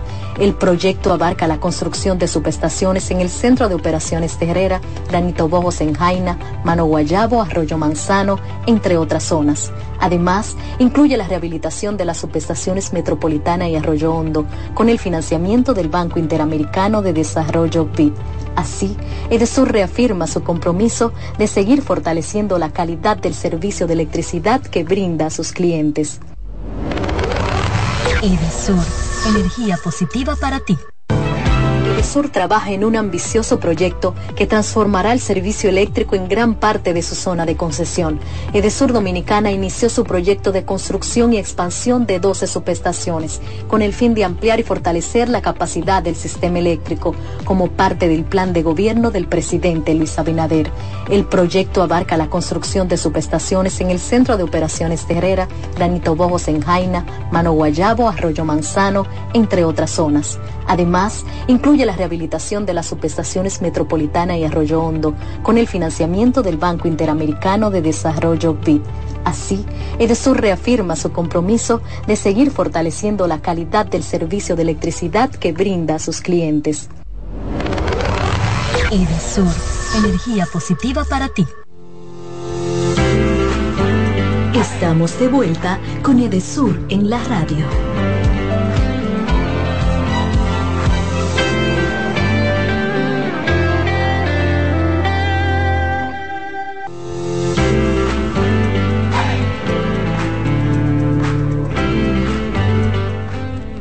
Estamos de vuelta con Edesur en la radio. Por CDN, la radio 92.5 FM para el Gran Santo Domingo, zona sur y este del país, 89.7 FM para la región norte y 89.9 para Punta Cana. Edesur en la radio un medio de comunicación institucional de la empresa Edesur Dominicana bajo la administración del ingeniero Milton Morrison que busca a través de este prestigioso medio de comunicación dar a conocer las buenas nuevas de la empresa, nuestras obras, nuestras acciones y sobre todo rendir cuentas al país. Y de regreso tenemos un invitado muy especial, parte de la familia Edesur, que viene también aquí a decir qué está haciendo la dirección de operativa centralizada y es el ingeniero Gustavo Montilla, quien es el director de esta importante unidad de la empresa. Bienvenido, Gustavo. Gracias, gracias, María Cristina, y a todo el equipo y a todo público que también nos sintoniza y nos escucha a través de este espacio. Qué bien, Gustavo, que aceptaste el reto de venir a nuestro programa radial, un espacio de la familia Edesur Dominicana, Edesur en la radio. Tenemos muchísimas inquietudes, este equipo de verdad que quiere arrojar más luz a nuestros clientes y ante todo queremos que nos cuentes qué es la Dirección de Operativa Centralizada y a qué se dedica. Bueno, la Dirección Operativa Centralizada, como su nombre lo dice, María, es la operativa funcional del proceso comercial que integra el sistema de gestión Edesur Dominicana, que comienza con la lectura, la facturación y por último la gestión de cobro. Dentro de ese proceso, dentro de ese ciclo, podemos destacar que también se encuentra los canales alternos por la cual se realizan diferentes servicios y ejecución de pago, pero también se encuentra las reclamaciones, entre otros sistemas de procesos que integra todo el ciclo como tal. Pero muy interesante, Gustavo, tú te fajas ahí, por lo visto, ¿verdad? Como su nombre sí, indica, sí, se sí. opera en esa unidad. Se opera bastante, realmente, desde la lectura hasta la gestión de cobro. La lectura de factura, eso que nos llega, esa, proyección. Ese producto que recibe el servicio sale de la operativa Qué centralizada. interesante. Excelente, qué bien, qué bien. Gustavo, mencionabas canales alternos. Canales, canales alternos. como parte de los trabajos que realiza dentro de la dirección. Háblanos un poquito brevemente sobre ese tema. ¿Con, qué, ¿con qué, se come? ¿Con qué, se, qué son canales alternos? Los canales alternos, como su nombre lo dicen, son las alternativas, son aquellos canales que le ponemos a la disposición a todos nuestros clientes para facilitarle la vida. Okay. Cuando yo, por ejemplo, solicito cualquier tipo de servicio, lo puedo no necesariamente tenerme que trasladar a oficina comercial para poder suplir esa necesidad al cliente. Con el hecho de yo acceder a través de la APP, ¿Cómo? Oficina virtual. Oh. La el APP mismo chatbot, es una aplicación de Desur Dominicana. Es una aplicación, la APP de Desur Dominicana, la cual se fundamenta y fue creada para facilitarle a, a los clientes para que puedan solicitar el servicio, puedan consultar su estado de su circuito cuando tengan una situación, pero también puedan ejecutar pago, pero también puedan revisar el servicio de teleconsumo, entre otras bondades en la que nos fundamentamos sobre la base de las necesidades de nuestros clientes. Pues la gente que empiece desde ya a, a descargar, descargar la app, la, la aplicación de, de, Sur Dominicana. Sí, pero también contamos con otros canales alternos como el chatbot, Okay. que muchas personas ya han migrado favorito. a través del chatbot. O sea, que yo puedo chatear por ahí. Claro, Automáticamente puedes chatear con Edesur. ¿Y, a, ¿Y qué número yo debo agregar para chatear con Edesur Dominicana? Bueno, al 809 683-9393. Sí. Por ahí le estaríamos dando cualquier tipo de asistencia Sí. no Lo automatizada. Lo repetimos.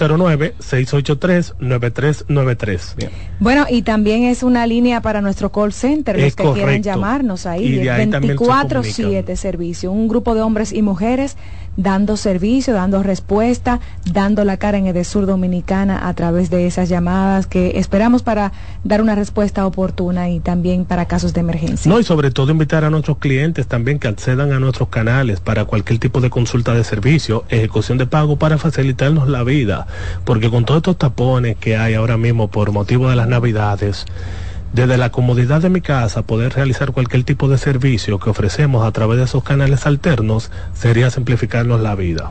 Sí, así es. Y especialmente, Gustavo, eh, ahí eh, el número 809-747-9393. Es correcto, es el chatbot para el directo chatbot para y- poder acceder a través de un representante de manera automatizada, donde tú escribes y por ahí puedes consultar cualquier tipo de opción a la cual tú quieras recurrir. Así es. Eh, Gustavo, y sabemos que como parte de los logros de esta gestión encabezada por el ingeniero Milton Morrison, se ha logrado eh, actualizar lo que es el servicio de teleconsumo, de manera que puedan aprovecharlo más nuestros clientes para hacer un uso eficiente de la energía. Cuéntanos sobre eso. Sí, el servicio de teleconsumo, tal como tú lo decías, es un servicio en el cual el cliente puede ver el consumo diario y el consumo proyectado. En esta gestión lo hicimos mucho más mucho más amigable para que el cliente no necesariamente se apoye de lo que es el consumo como tal, sino que tiene la traducción a nivel de importe, porque realmente nos dimos cuenta que el cliente no entiende el tema del kilovatio. Al cliente le cuesta mucho entender qué significa un kilo a nivel de dinero.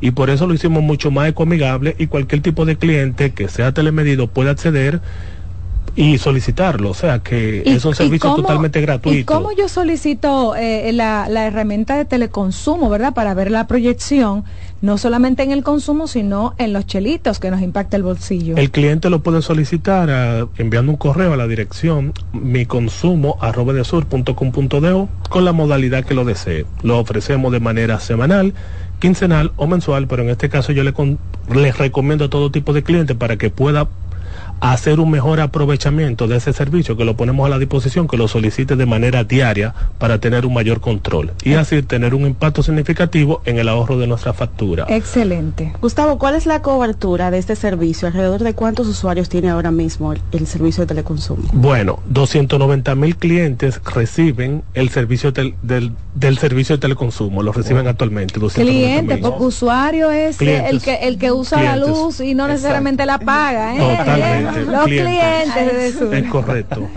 Sí. Ok.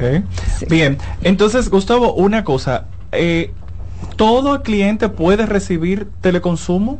por ejemplo, tenemos tenemos diferentes tipos de clientes. Explícanos un poquito el de esa cliente parte. telemedido, el cliente que no necesariamente el lector tiene que tomar la lectura, sino que de manera remota la lectura le llega a diario. Ok, bien. Gustavo, estamos en un cierre de año y sé que se pasa balance. ¿Cuáles son esos logros que también eh, están ahí y que tú debes de mencionar para que el país y especialmente los clientes de Desur conozcan? Bueno, dentro de los logros, tal y como establecíamos, el servicio de teleconsumo, al aparecer ya monetizado, el cliente esa traducción la entiende mucho más rápido y eso le, y eso le permite hacer un mayor uso y hacer un mejor uso eficiente de la misma energía, porque al ver lo monetizado que le aparece el reporte, automáticamente hace los ajustes del lugar.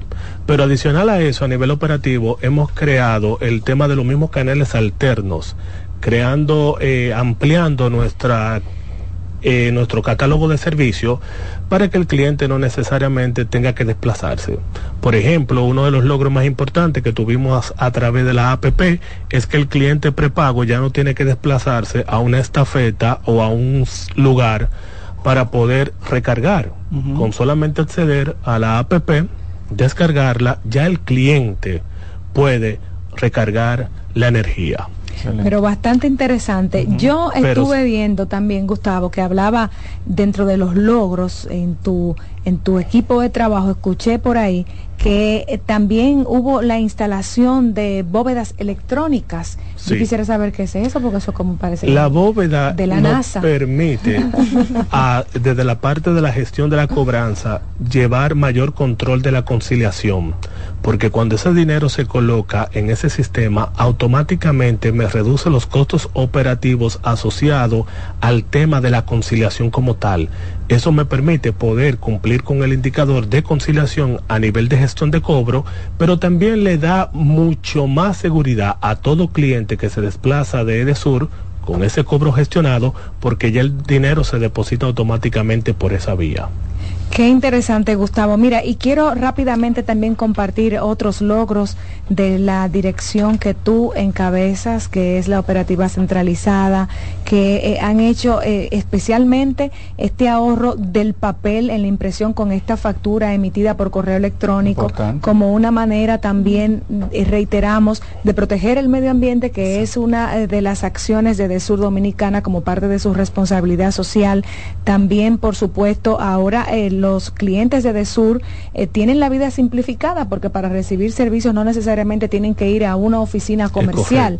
Tienen servicios automatizados, es decir, que eh, Desur ahora lleva de la mano la tecnología. Y también, eh, Gustavo, eh, ustedes han concientizado mucho sobre eh, eh, las proyecciones y se hizo también eh, un tour por, por varios medios de comunicación hermanos para sensibilizar a, a- a- a los clientes de Desur, en, especialmente en esa etapa eh, de calor. Sí, María, te comento, es que cada uno de los logros que ustedes ven ahí que mencionaste, porque si mencionamos logros, quizá el programa nos quedaría corto.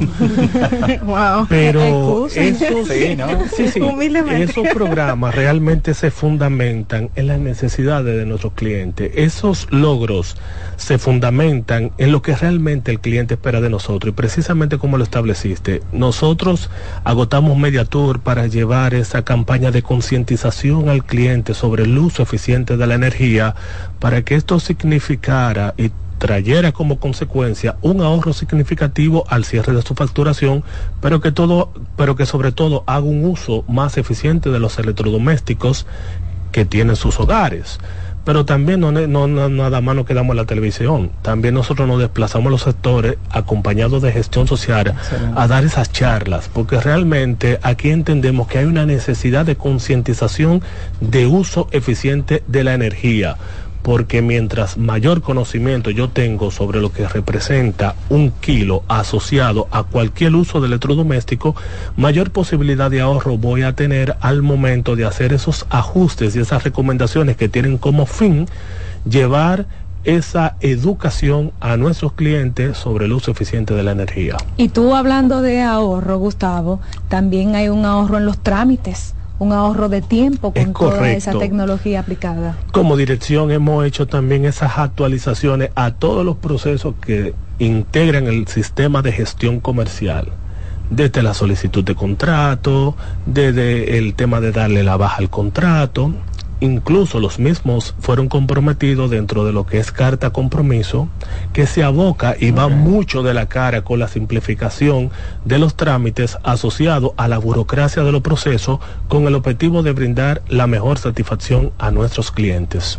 Gustavo, y no solo nosotros como colaboradores de DESUR, sino también como clientes, hemos podido darnos cuenta de que también han integrado una serie de notificaciones por mensajes de textos masivos, de manera que uno pueda tener como una mejor comunicación con la empresa respecto a los procesos en los que uno está, ya sea una reclamación, el estado del servicio. Háblanos un poco de eso. Sí, hemos aumentado el volumen de mini mensajes y no necesariamente para el tema del vencimiento de la factura o para dar una respuesta ante cualquier tipo de situación, ya sea un reclamo o sea cualquiera de la necesidad del cliente. También nosotros hemos por ahí informado. Por ejemplo, ante el paso de la tormenta Franklin, le enviamos algunas recomendaciones a los clientes y conforme a las mismas necesidades, por ahí utilizamos ese medio para mantenerlos informados, porque eso asegura que el cliente no tenga ningún tipo de situación al momento de que su factura esté próximo a vencerse para evitar cualquier tipo de suspensión al servicio, lo cual resulta un malestar al cliente. Y por eso lo vivimos informando por esa vía que entendemos que es una vía que todos los clientes tienen un contacto a la cual lo reciben, pero también no solamente nos limitamos ahí, a través de los canales alternos, como conversábamos, el cliente tiene la oportunidad de poder acceder a cualquier tipo de información o cualquier estatus, ya sea de servicio o respuesta ante su reclamación. Gustavo, queremos agradecer tu valiosa presencia en Edesur, la radio. De verdad que sabemos que tú tienes una operativa bastante alta tienes a tus compañeros ahora mismo trabajando, un grupo que amanece en la empresa, dando el servicio a través del call center, que es el 809-683-9393, donde pueden llamar 24 horas a Edesur Dominicana. Así es que despedimos ahora la presencia de Gustavo Montilla, ingeniero de Edesur Dominicana, director de Operativa Centralizada. Gracias, Gustavo, y nosotros nos vamos a una pausa y retornamos con más de Edesur en la radio.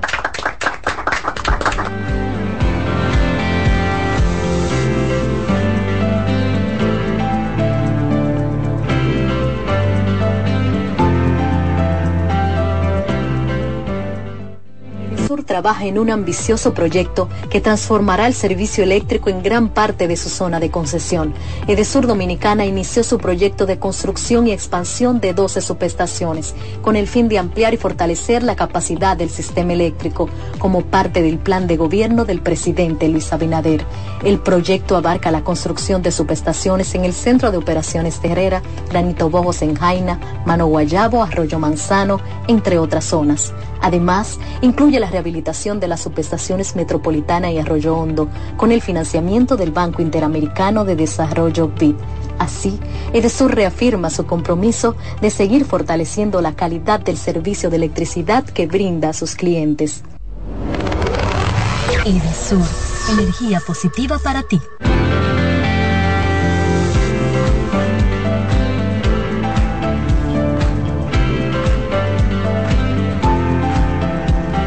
Estamos de regreso con Edesur en la radio.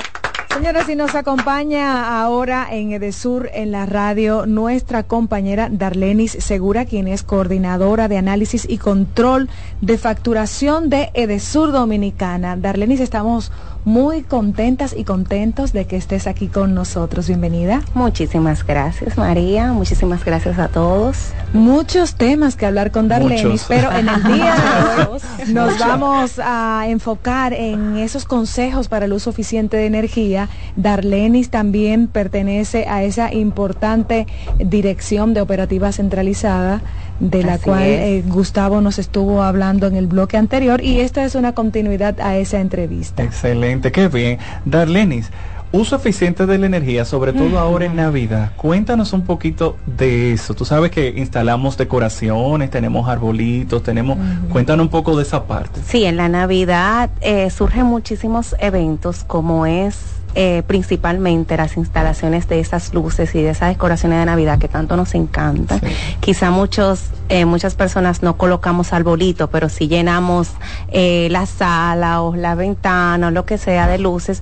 Y hay que tener mucho cuidado con ese tema de las luces. Primero, porque estamos agregando un consumo que no teníamos en meses anteriores al agregar esas luces. Entonces, solemos hacer eh, compra de, de, ese tipo de, de electrodomésticos o de, o de luces eh, por lo barato que nos salga. Entonces hay veces que por ahorrarnos, qué sé yo, 10, 30 pesos en comprar unas luces eh, es más barata, está, la vamos a pagar en, en costos de energía porque lo recomendable es comprar eh, luces LED eh, que sean de buena calidad, que quizás te vas a durar más tiempo en el año y te van a ahorrar energía. Adicional a eso, y esto es un tip que no solamente aplica para Navidad, sino para cualquier temporada, es el tema de cerciorarnos de que todo el tema eléctrico, de que de que los cableados y todo eso esté en buen estado. ¿Por qué? Porque se pueden haber aterrizajes que implican una alta facturación. Puede ser que esas luces, al tener mucho tiempo guardadas, cuando se conecten, eso implique una alta facturación. Entonces ahí eh, eso se ve afectado en los bolsillos de cada uno de nosotros, que somos clientes, que somos usuarios y de cada cliente de Edesur. Darlene, y tú mencionaste algo súper interesante, que es revisar las conexiones internas. Normalmente en Navidad las personas cambian los muebles, pintan la casa, pero qué bueno sería nosotros hacer el hábito de revisar de manera preventiva las instalaciones y no esperar un problema, porque muchas veces eh, tienes una alta facturación, pero cuando revisas es porque internamente tus cables están desperdiciando energía. Entonces es. bueno tomarlo en cuenta ahora para Navidad y puede ser una meta de año nuevo también, si no lo han hecho. Claro sí, es una buena idea tomarnos eso como objetivo. Lo recomendable es que por lo menos una vez al año tengamos algún electricista que vaya por nuestra casa y verifique cada uno de esos aparatos, cada uno de esos alambres para así, mira, inclusive no solamente por un tema de ahorro, hay un tema de seguridad suyo y de su familia que ahí eh, podemos eh, mitigar ese riesgo con el tema de, revisar nuestras conexiones. Entonces, no solamente es que va a implicar un ahorro en, su factura, en su bolsillo, sino que hay un tema de seguridad que es importante eh, corregir. Y de esta manera se evitan los accidentes eléctricos, como tú dices. Exacto. Sí. Así es. ¿Sabes qué pasa, Belén? Muchas veces eh, los dominicanos, voy a generalizar esta parte, a veces normalizamos algunas cosas en la casa. Por ejemplo, se desconectó un alambre y lo que nosotros hacemos es que en vez de buscar un profesional que nos ayude, lo que hacemos es que lo pegamos nosotros mismos. Y eso es algo como cultura, ya, yo lo resuelvo. Confiesa, María, lo hiciste, María. Dilo, público. Un par de veces. Pero ya después que estás en Edesur, tienes la conciencia. Y la misión de nosotros, por supuesto, es que sea una acción responsable colectiva de toda la ciudadanía, especialmente de los clientes de Sur, y por eso estamos aquí llevando esos consejos y esas orientaciones. Darlenis, eh, sobre el uso eficiente de la energía, eh, se supone que ahora hay que, eh, se refleja quizás en la facturación un menor consumo, y con qué, qué tiene que ver que quizás en julio yo pagaba un poco más y, ahora estoy pagando un poco menos, y, a veces hay clientes que dicen, ah, pero eh, Edesur, subió la tarifa, pero señores, eso es la superintendencia que sube y establece los precios y baja también, ¿verdad? Entonces, ¿por qué yo puedo ver un, un consumo, a pesar de que tengo los mismos electrodomésticos, ahora eh, más eh, bajo en la facturación, ¿verdad? Que se refleja así, y, y en julio, que es la época caliente, veo otra cosa. ¿Cuál es el lío ahí? Es una pregunta muy interesante y ahí dijiste ya eh, parte de lo que realmente implica un aumento de la facturación y es el tema del calor. Eh, los equipos de enfriamiento que tenemos en nuestras viviendas son los equipos que demandan mayor energía. Entonces, al hacer más calor, eh, para lograr ese, ese enfriamiento deseado, esos equipos exigen más consumo. Entonces, de forma natural, ya de por sí, ellos consumen más energía. Por ejemplo, el aire acondicionado de cada una de nuestras habitaciones, en verano, te consume más utilizándolo las mismas horas y en el mismo lugar, en la misma habitación, en, en verano que en invierno. ¿Por qué? Porque si tú le estás poniendo el aire en 23, que lo correcto es colocarlo en 23, en verano, para llevarte esa habitación a esos 23 grados, ese aire va a hacer más esfuerzo porque la temperatura está a 33.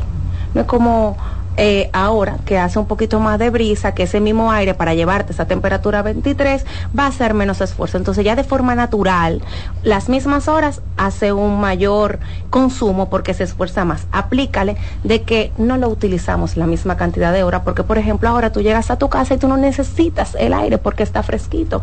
En verano, por lo regular, necesitamos prender más el abanico más tiempo, el aire más tiempo, los niños están de vacaciones, abrimos la nevera muchísimas veces porque hace mucho calor. Entonces, eso eh, implica una alta facturación. Eh, el mismo tema de la escala de precios.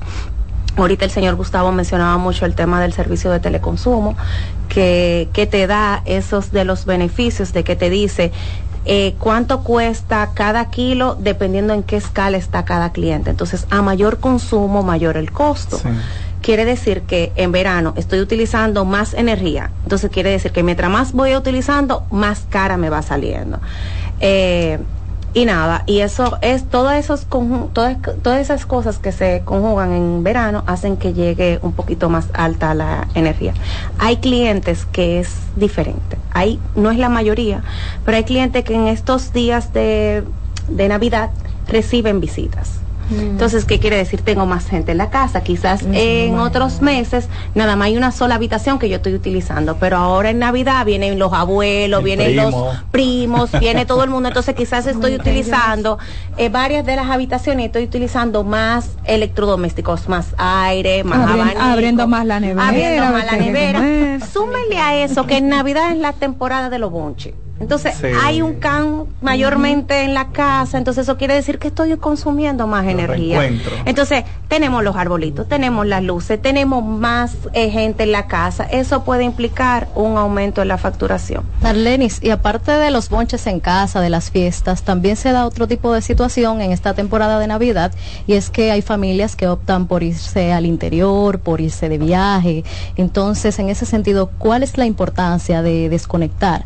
Porque hay gente que piensa que simplemente apagando el equipo ya no va a tener ningún tipo de consumo. ¿Puedes hablarnos un poco sobre eso? Y quisiera agregar a esa pregunta de Natalie, que también hay gente que dice, pero ven acá, yo me fui de viaje ahora en diciembre y cuando llego tengo una factura con tanto, yo no consumí aquí en diciembre. ¿Qué pasó?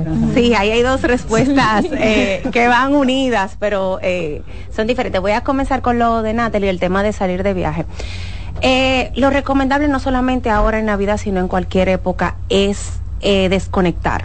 Existe lo que es el consumo vampiro, que es el consumo de aquellos electrodomésticos que aún estando sin uso, hacen un consumo, como es, es la computadora, eh, las estufas estas eléctricas, los microondas, los cargadores, la cajita de internet.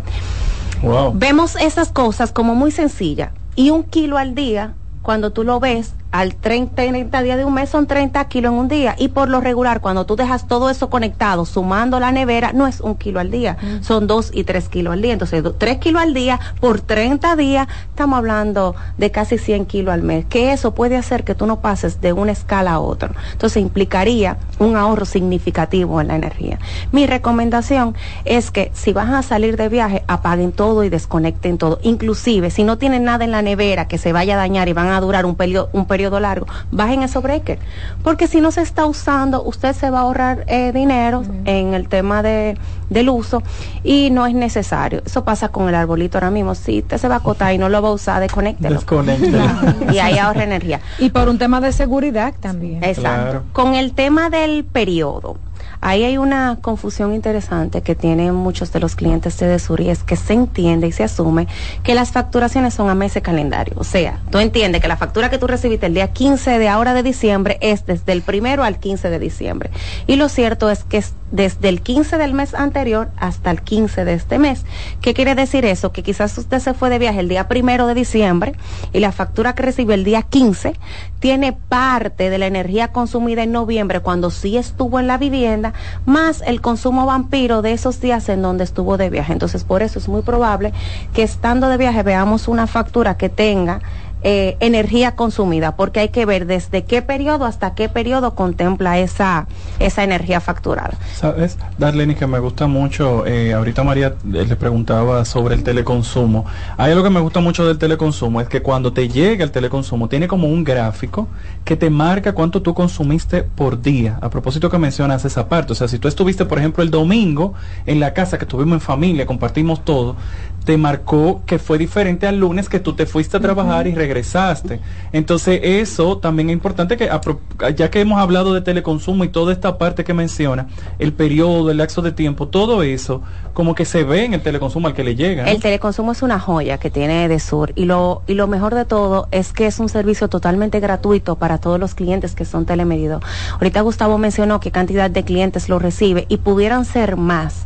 Solamente necesitamos que los clientes soliciten el servicio y que nos den el correo electrónico para recibirlo. Todo el cliente que es telemedido eh, podría recibir ese servicio. Recordemos, eh, Darlenis, ¿cómo puedo yo solicitar el, servicio de teleconsumo? El servicio de teleconsumo para solicitarlo solamente se debe de escribir al correo miconsumo arroba Adicional a eso, está disponible en la app de Edesur, en la oficina virtual de Edesur y en el chatbot de Edesur, donde sea. Eh, cualquier cliente lo tiene a su disposición. En ese servicio, como tú bien decías, Jorge, puedes ver el consumo por día. O sea, si en mi casa yo ya yo estoy viendo que por lo regular se consumen 15 kilos y yo veo que ayer se consumieron 25 kilos, ya este servicio me está permitiendo ver que algo está sucediendo. Puede ser que se me pegó un vecino, puede ser que tengo un aire que se quedó prendido, puede ser que sucedió cualquier cosa, pero ya yo tengo la forma de yo identificar cualquier consumo anormal. O que ese día se lavara en la casa. Darlenis, segura contigo, hay muchos temas de qué hablar. Sin embargo, ya tenemos que irnos a una pausa porque debemos continuar con otras informaciones en Edesur, en la radio. Así es que agradecemos a Darlenis Segura su intervención en este espacio, quien es coordinadora de análisis y control de facturación de Edesur Dominicana. Nos vamos a la pausa y volvemos con más de Edesur en la radio.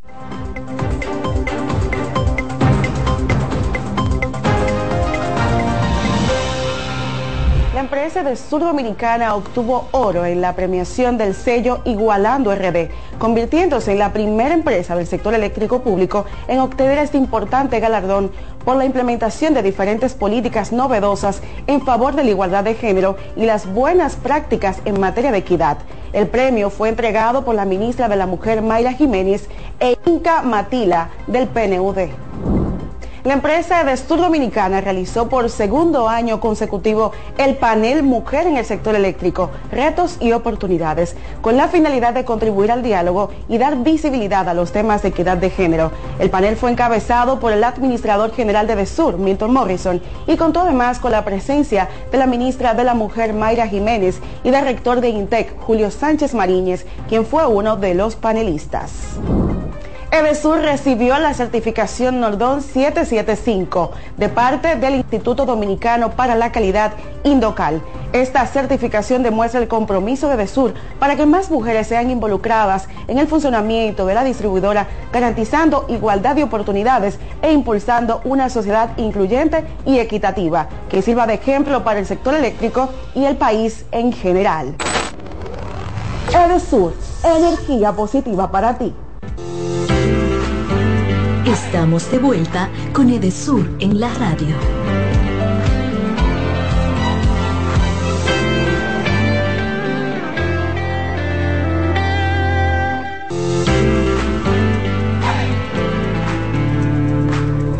Bueno amigos y continuamos en este ya cuarto bloque de este tremendo programa Edesur en la radio. Y estamos hablando del logro, ¿eh? estamos hablando del logro de Edesur Dominicana, ¿verdad? Esta distribuidora de electricidad que dirige el ingeniero Milton Morrison y nosotros estamos muy contentos por estos logros del año 2023 y lo hemos visto a través de galardones incluso que hemos obtenido, eso eh, debemos destacar eso, ¿eh? hay un sello que eh, de Sur Dominicana pues obtuvo en esa categoría oro, el sello Igualando RD, quisiera que pudiéramos ver este video donde eh, por instrucción del ingeniero Milton Morrison, usted María Cristina fue a recibir ese premio, ¿verdad que sí? De manos de la ministra, sí, de manos de la ministra de la Mujer eh, Mayra Jiménez y también estuvo allí hablando Inca Matila, ¿verdad? La representante del PNUD aquí en la República Dominicana. Así que vamos a ver rapidito eh, lo que ocurrió ahí eh, con este recibimiento de este premio Igualando RD.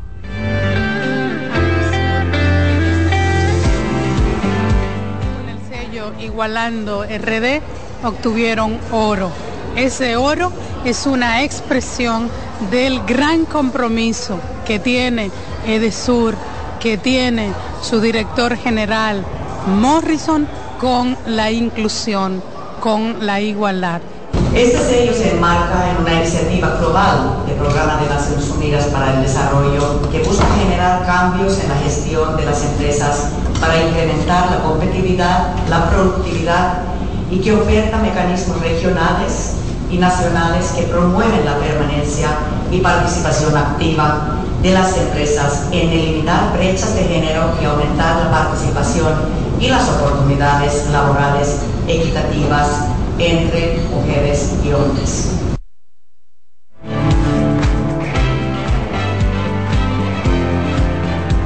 Ahí veíamos entonces las incidencias de el recibimiento de este premio, igualando RD, que qué es lo que busca, ¿eh?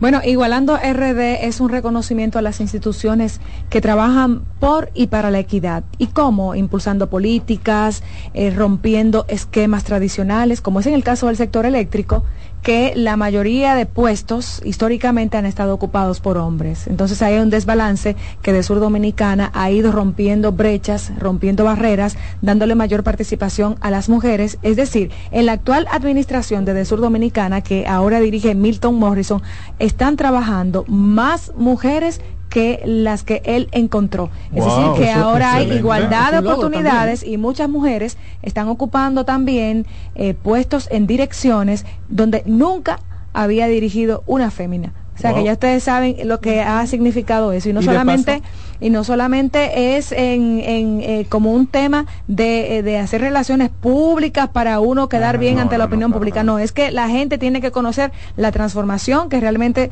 está haciendo la administración del ingeniero Milton Morrison en el sur dominicana, donde hay igualdad de oportunidades y no hay discriminación ni estigmas por usted ser mujer. Bueno, Ahí está. Y de paso, de paso, primera empresa del sector público. Ay, y Primera empresa del sector público en recibir ese premio galardón igualando eh, RD. Ese premio igualando RD. Natalie tiene que decir algo muy importante, Natalie. Bueno, sobre, sobre el tema que estamos hablando del sello, hay que destacar el impacto que tiene esto, porque esto es un sector eh, considerado como para hombres, ¿verdad? Históricamente, culturalmente. Sin embargo, mira el impacto que ha logrado Edesur para que la mujer pueda sumarse, pueda integrarse a esto. Y pero algo importante, Natalia, destacar del sello es los aspectos que toma en cuenta para entregarse a una empresa. Entonces, es sumamente valioso para las mujeres en Edesur y qué bueno que podemos ser ejemplo en este sentido, porque Igualando no solamente toma en cuenta la igualdad de oportunidades, sino el ambiente laboral, la integración familiar que tú puedas fomentar para las mujeres dentro del equipo y, por supuesto, es muy importante las políticas que hemos desarrollado en este Yorami, tenemos que presentar a nuestro compañero Osvaldo Tati en su segunda semana con su segmento de responsabilidad social de, Sur Dominicana. Osvaldo Tatis es nuestro coordinador de responsabilidad social y siempre trae buenas nuevas. Eh, Sur Dominicana, como hemos reiterado, es una empresa con un rostro humano, una empresa sensible, comprometida con las mejores causas sociales del país. Así es que Osvaldo, bienvenido y cuéntanos cuáles son las buenas nuevas en materia de responsabilidad social de, Sur Dominicana. Muchas gracias María. Eh, buenas tardes. Bueno, qué bueno que nuevamente estamos aquí reunidos hablando de sostenibilidad y de responsabilidad social. Eh, siguiendo con la misma línea de sostenibilidad social o responsabilidad social, eh, de equidad de género, también tenemos el tema de inclusión que trabajamos en el Sur Dominicana. En esta oportunidad quiero hablar un poquito sobre los talleres de lengua de señas que viene realizando nuestra empresa desde hace aproximadamente dos años. Excelente. ¿Y en qué consiste estos talleres, eh, Osvaldo? ¿Cuál es la finalidad? Bueno, la finalidad de estos talleres es reducir la brecha comunicacional entre personas de la comunidad sorda, personas con discapacidad auditiva y nuestra empresa. estamos capacitando personal de servicio al cliente, personal de comunicaciones, de gestión humana, para cuando una persona con discapacidad auditiva se acerca a nuestra empresa, pueda comunicarse y poder brindar este derecho tan fundamental como es la energía eléctrica. Osvaldo, ¿y cómo ha sido la retroalimentación de nuestros clientes? La acogida que ha tenido al dirigirse a una de nuestras oficinas y poder tener una interacción directa con un agente sin ningún intermediario. Claro que sí. Yo no puedo hablar directamente de las oficinas comerciales porque no estoy allá. Pero sí te puedo hablar de clientes que yo he podido colaborar que van allá a la torre en error. Cuando nos podemos comunicar eh, libremente, eh, se impresionan bastante. Dicen, ¿cómo tú conoces lengua de señas? Entonces yo tengo la oportunidad de decir que en EDESUR eh, impartimos talleres en ese sentido. Y hablando de esos talleres, eh, ¿cuántos colaboradores ya han sido sensibilizados? A través de, estos cursos? A ver. Bueno, en, el en la primera etapa pudimos sensibilizar 33 colaboradores, pero en una segunda etapa eh, sensibilizamos 50 entre nivel intermedio y básico. Significa que llevamos 73 colaboradores sensibilizados. Ok, entonces consiste en que colaboradores de la empresa se forman en lenguaje de señas para cuando recibamos clientes de esta comunidad también poder ofrecerle el servicio de igual manera igual que todo, a propósito de igualando RD, porque es en todo el sentido que, que se sientan comprendidos por el sur dominicana. Claro que sí, claro que sí. Es importante destacar también que en nuestra área de concesión, en la encuesta en hogar, nos dice que tenemos más de 350 personas con discapacidad, pero de esas 350 personas con capacidad, en el 2013 estoy hablando, eh, tenemos más de 100 eh, personas con discapacidad en, nuestra área de concesión. Perdón.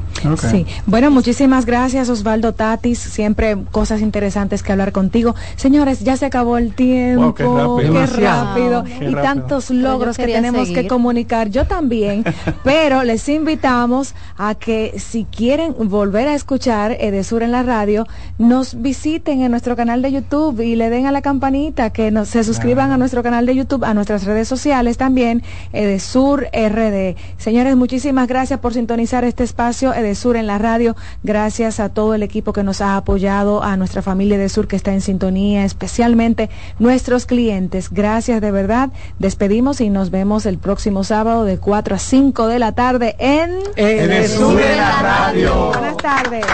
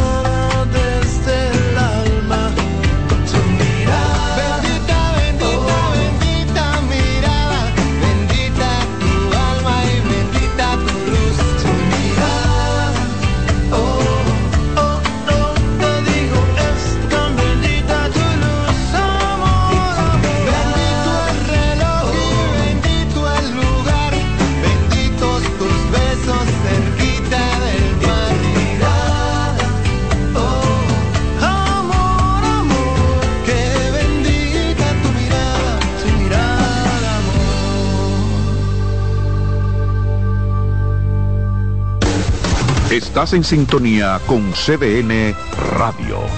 92.5 FM para Santiago y toda la zona norte en la 89.7 FM. CDN Radio.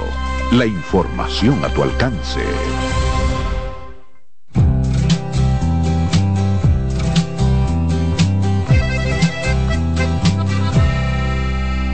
Hay tanto que quiero contar